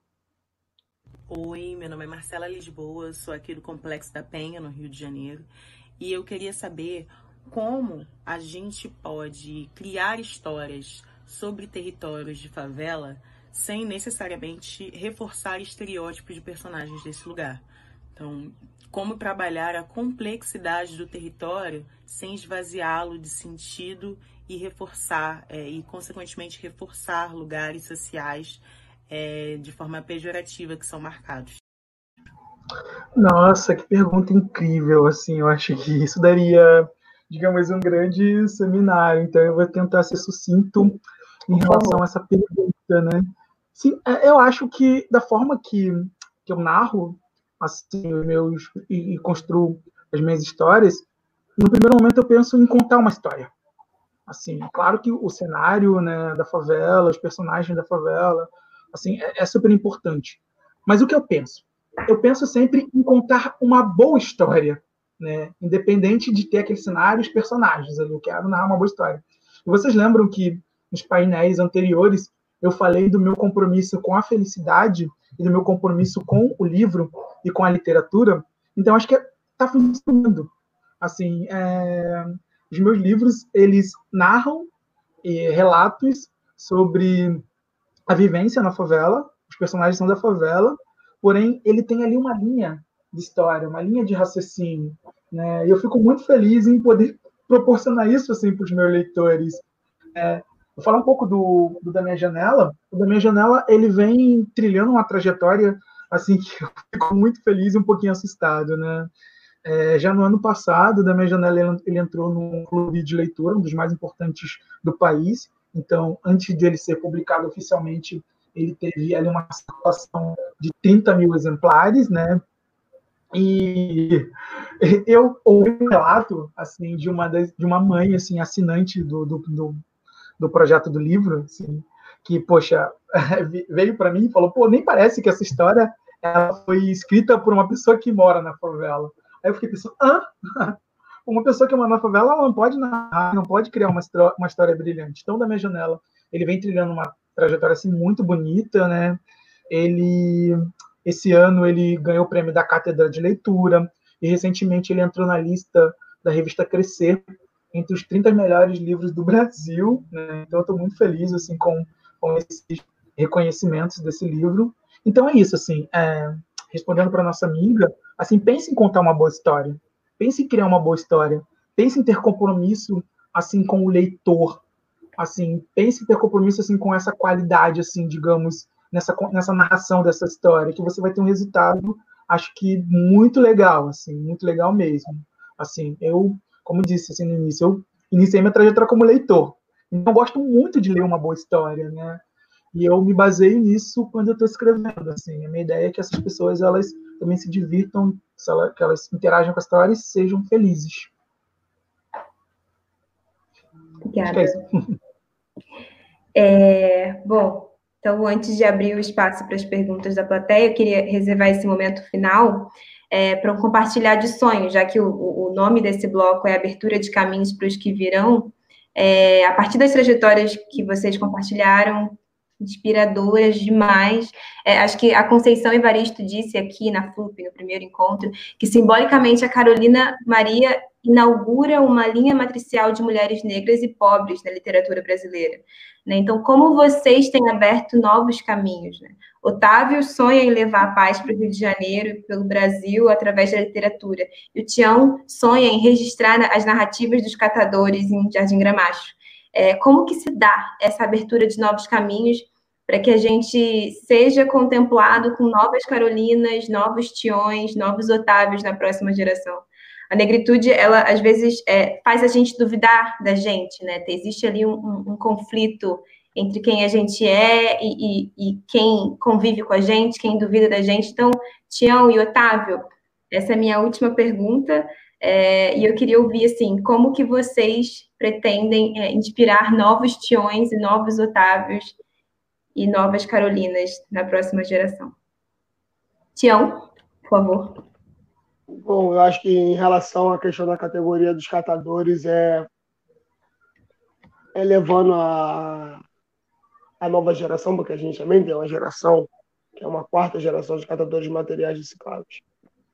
Então, é preciso romper muito com o paradigma de que reciclagem é coisa de gente pobre, ou coisa de gente desqualificada, marginal, mendigo, entre outras coisas que está ligado ao verbo pejorativo do catador de lixo. Por isso eu nunca aceitei se chamar de catador de lixo, catador de material reciclado.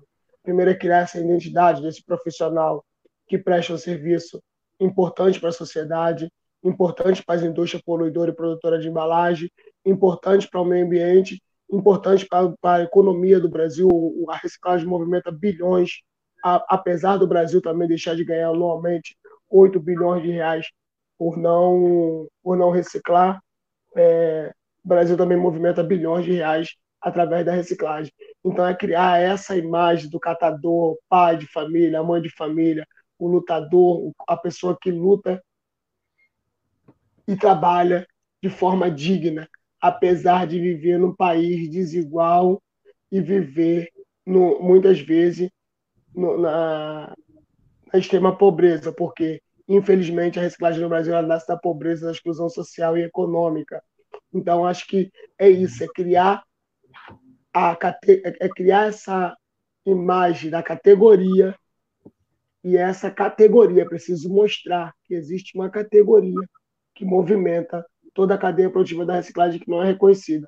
90% do material reciclável que chega na indústria é fruto do trabalho dos catadores pouquíssimos catadores têm, têm conhecimento sequer da importância do seu próprio trabalho.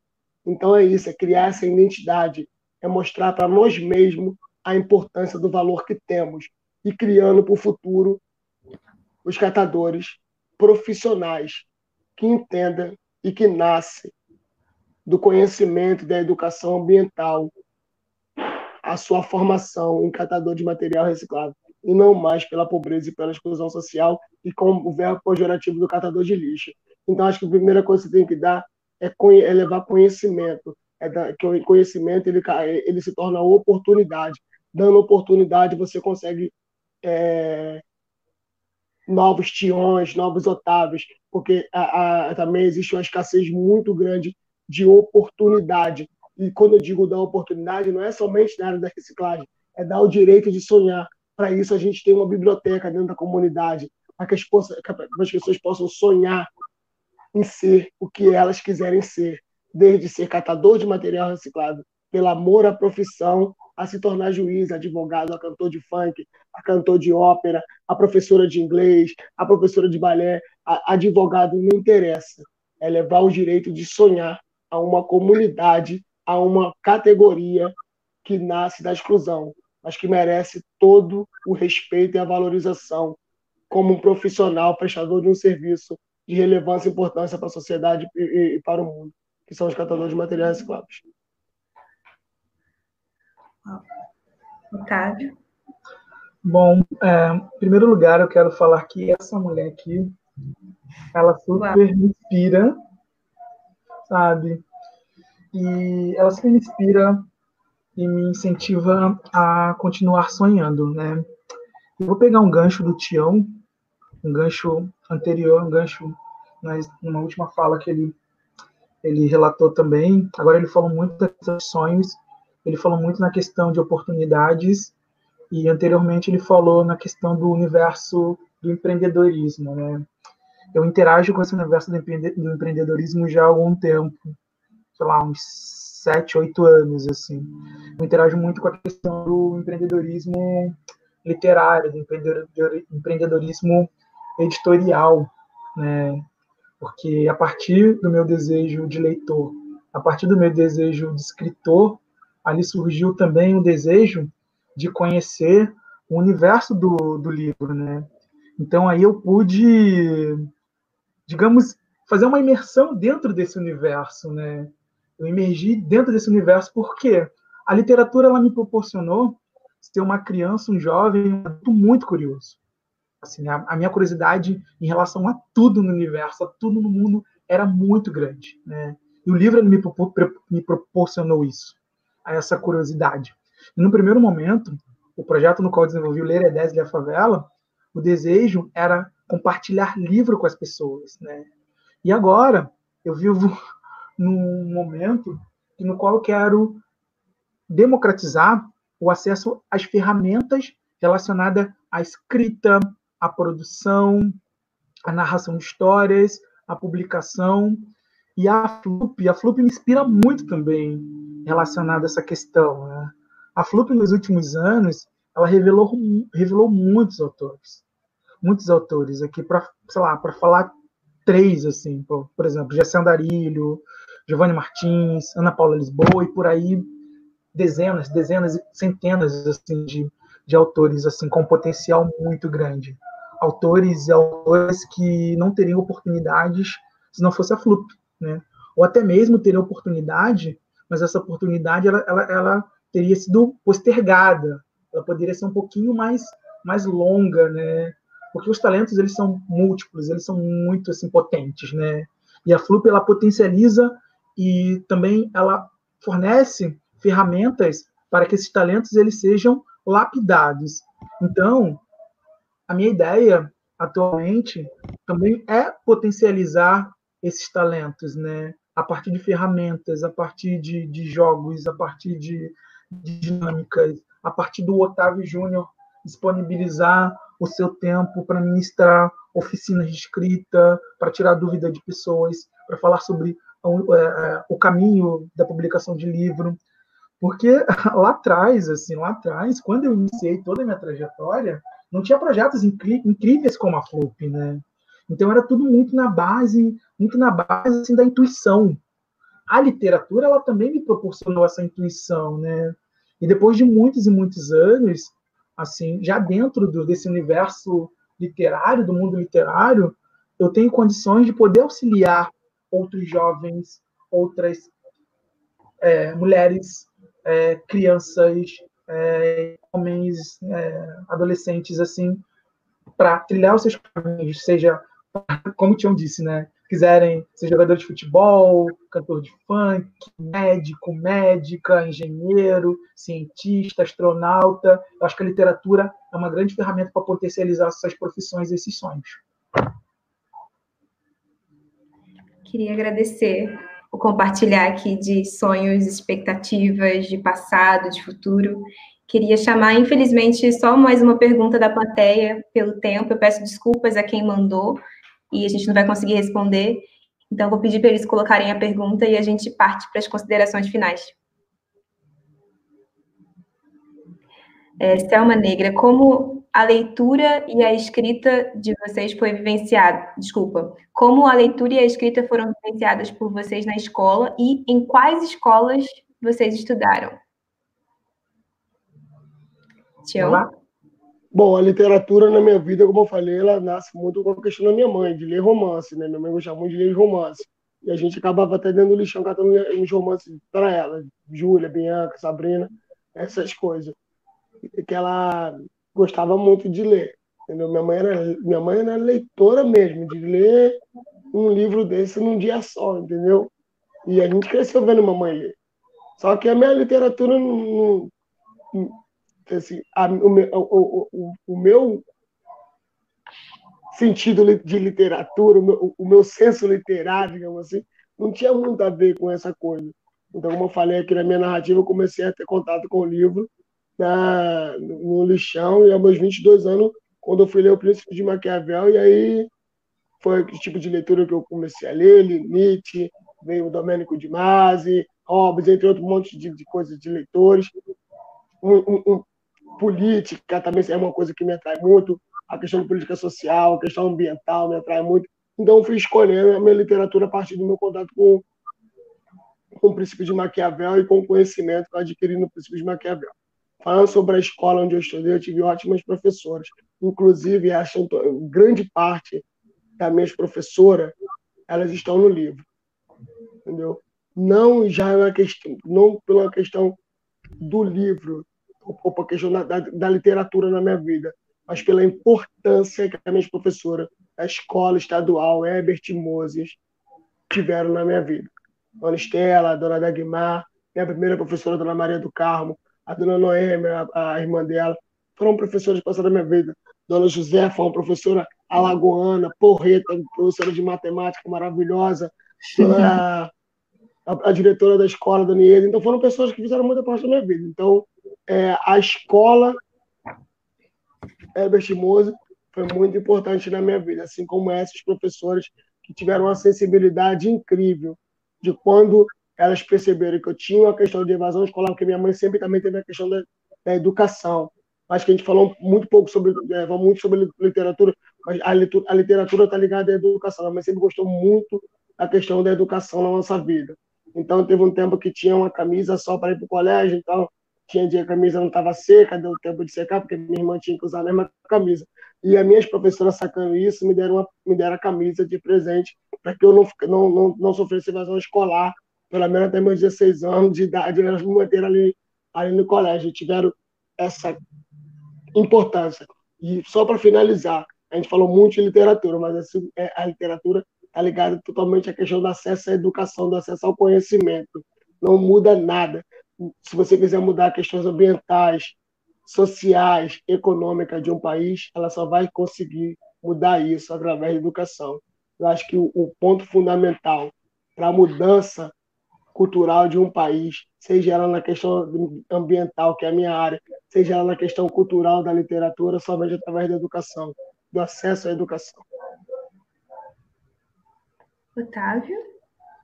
Bom, eu estudei em duas escolas, assim, no início da minha, da minha, da minha adolescência, né, da minha infância, na verdade, da minha infância e da minha adolescência, eu inverti.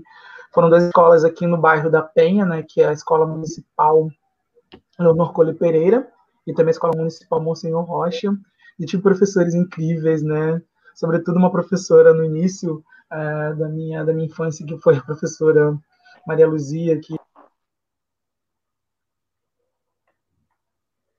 Otávio Opa, caiu. Caiu? Será que foi a bateria? Não. Poxa. Bom, tenho certeza que a FUP vai trazer ele de volta para a gente se despedir. Poxa, que pena. Deve ter sido a bateria. Voltou? Tá voltando. Nossa, está. É, Ui, que susto! que problema no meu computador. Não, não, hein?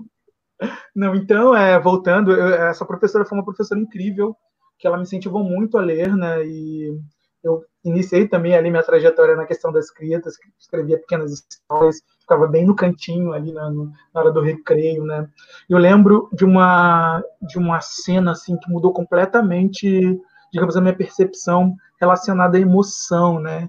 Eu lembro que a galera queria jogar futebol no recreio, né? E a professora ela levou todo mundo para a sala de vídeo e passou o filme O Jardim Secreto, né? Jardim Secreto, que é um filme maravilhoso.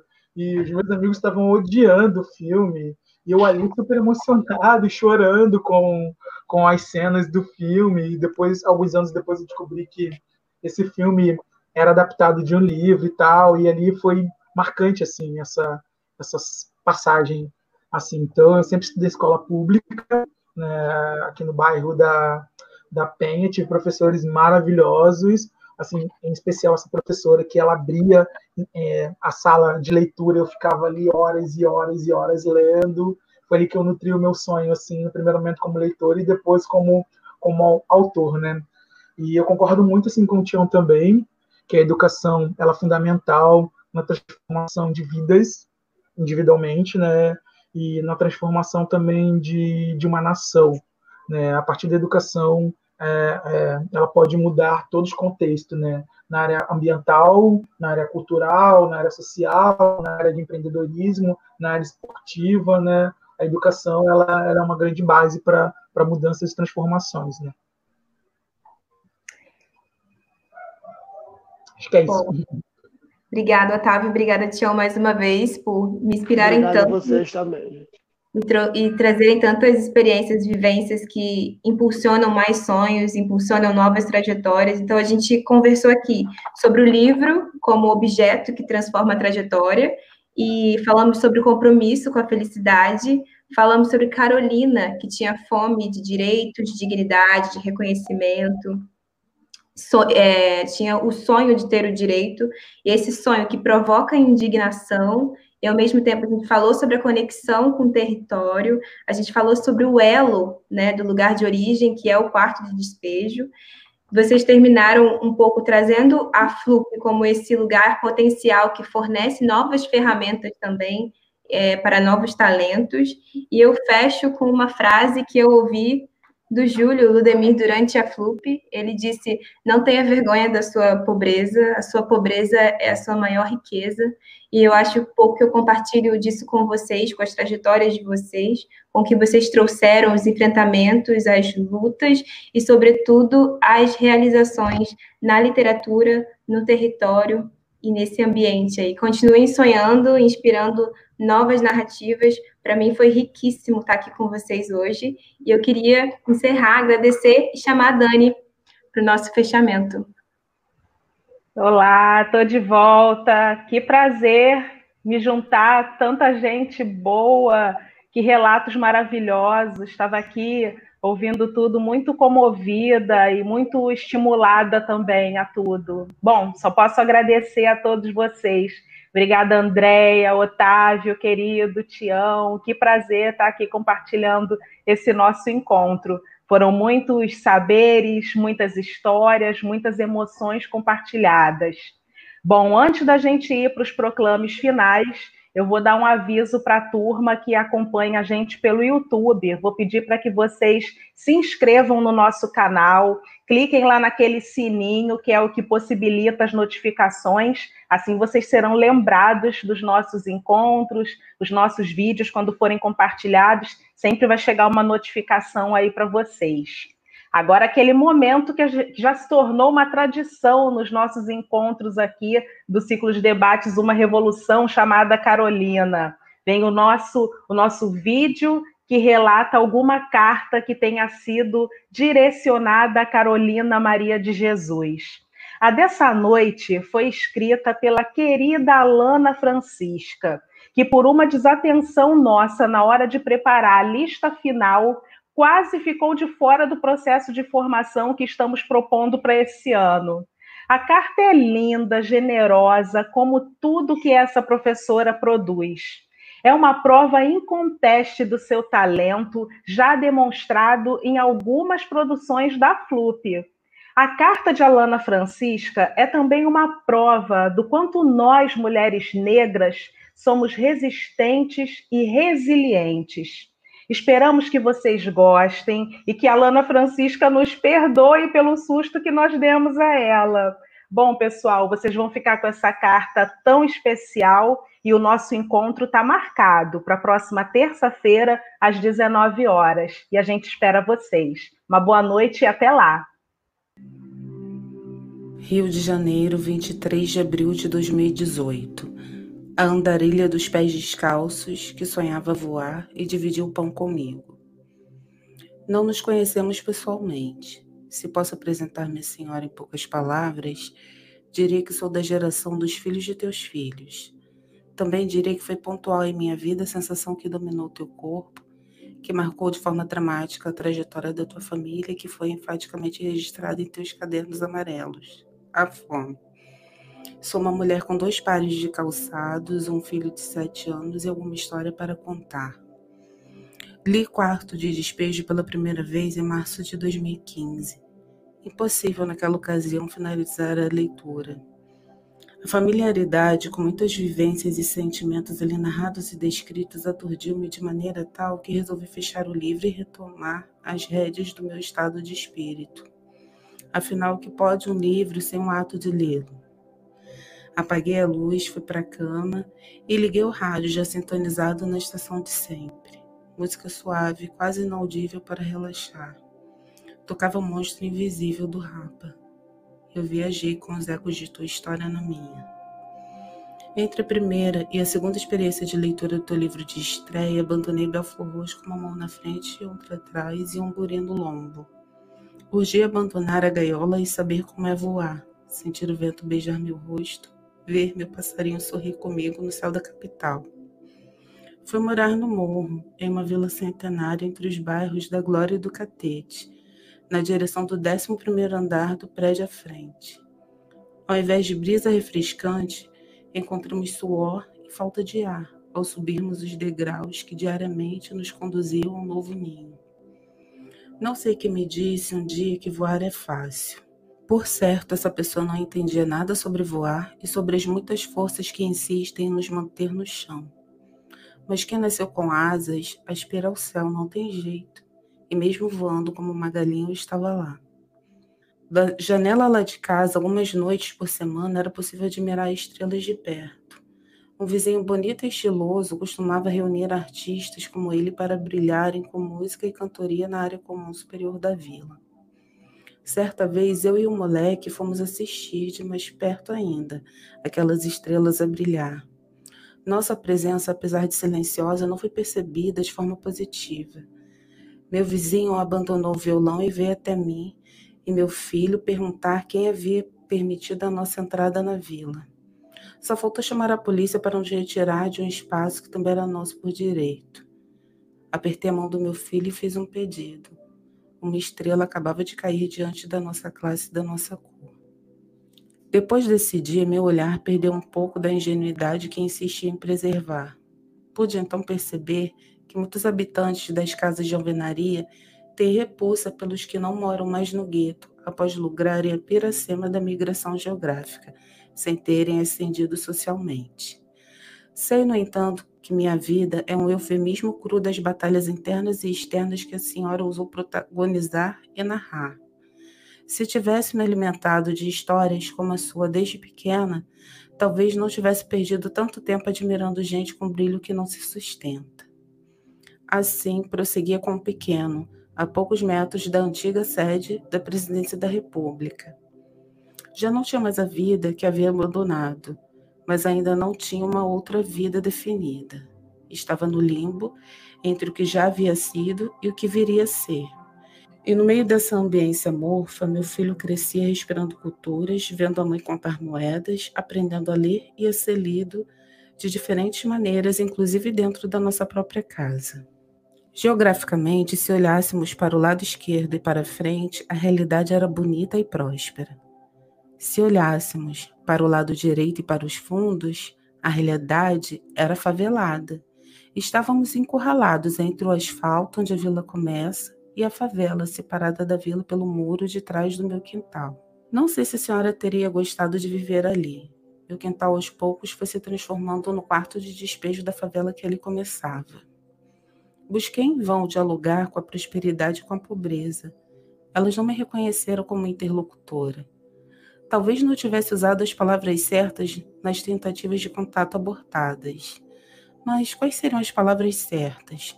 Uma mulher sozinha não pode viver em paz com uma criança de 4, 5 anos? Depois de tanto limpar a sujeira que jogavam e faziam durante a madrugada no meu quintal, fui desistindo de usá-lo. Nem roupa conseguia mais estender. Perdia horas com meu bucho no tanque, esfregando peça por peça para meus vizinhos sujarem-nas com algo marrom e mal cheiroso. Aquela situação me entristecia e fechava minhas asas. Já se sentiu assim alguma vez? Quando desabafei com o zelador da vila sobre o que os moradores da favela faziam comigo, ele sorriu e soltou. É assim mesmo. O dia que você colocar um homem na sua casa, isso acaba. Homem, eles respeitam. A senhora acredita que eles tiveram a audácia de quebrar parte do meu telhado e jogar excrementos na minha caixa d'água? Comecei a odiar aquela gente por nos fazer adoecer, por nos intimidar de forma tão covarde. O mito do bom favelado se despedaçava diante de nossa integridade ameaçada. Enquanto organizava as nossas tralhas e sacolas de lixo, escrevi alguns versos.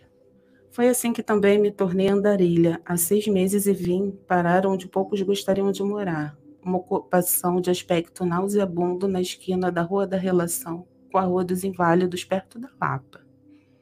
Meu quartinho com banheiro foi improvisado onde era o banheiro coletivo dos moradores que nos acolheram de braços abertos. Pago aluguel e conta de luz baratos, o que vai me dar a possibilidade de gastar menos e negociar minha dívida com o banco. Momento de recolhimento, de muda de penas e de reiniciar a leitura de teu livro. Tuas palavras que sorvo com gana não surtem em mim o efeito de outrora. São agora um espelho onde me reconheço com mais dignidade, com mais força.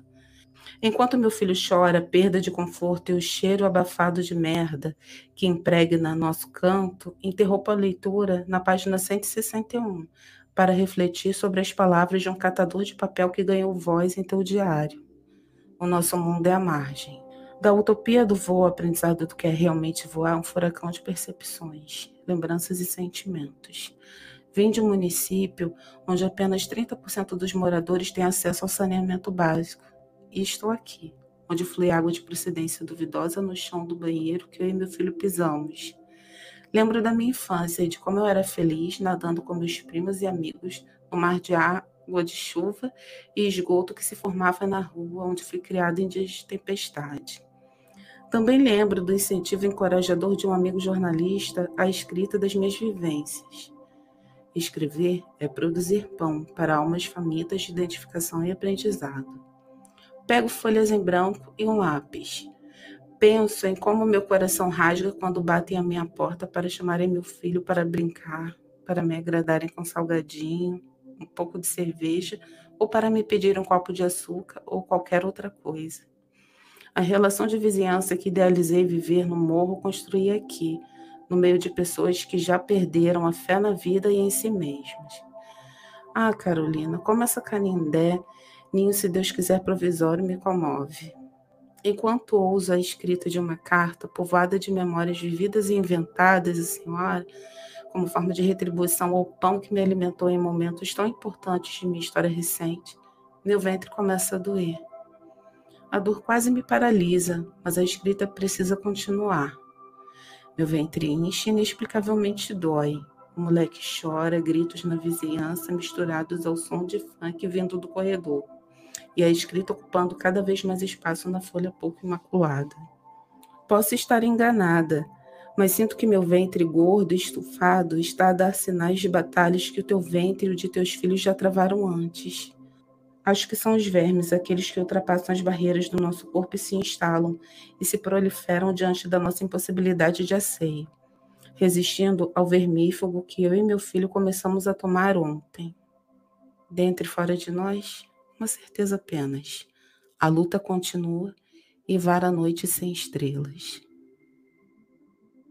60 Carolinas, 60 revoluções. Uma revolução chamada Carolina. O podcast da Flup em homenagem aos 60 anos do quarto de despejo. As lives estão disponíveis no canal da Flup no YouTube, Flup RJ.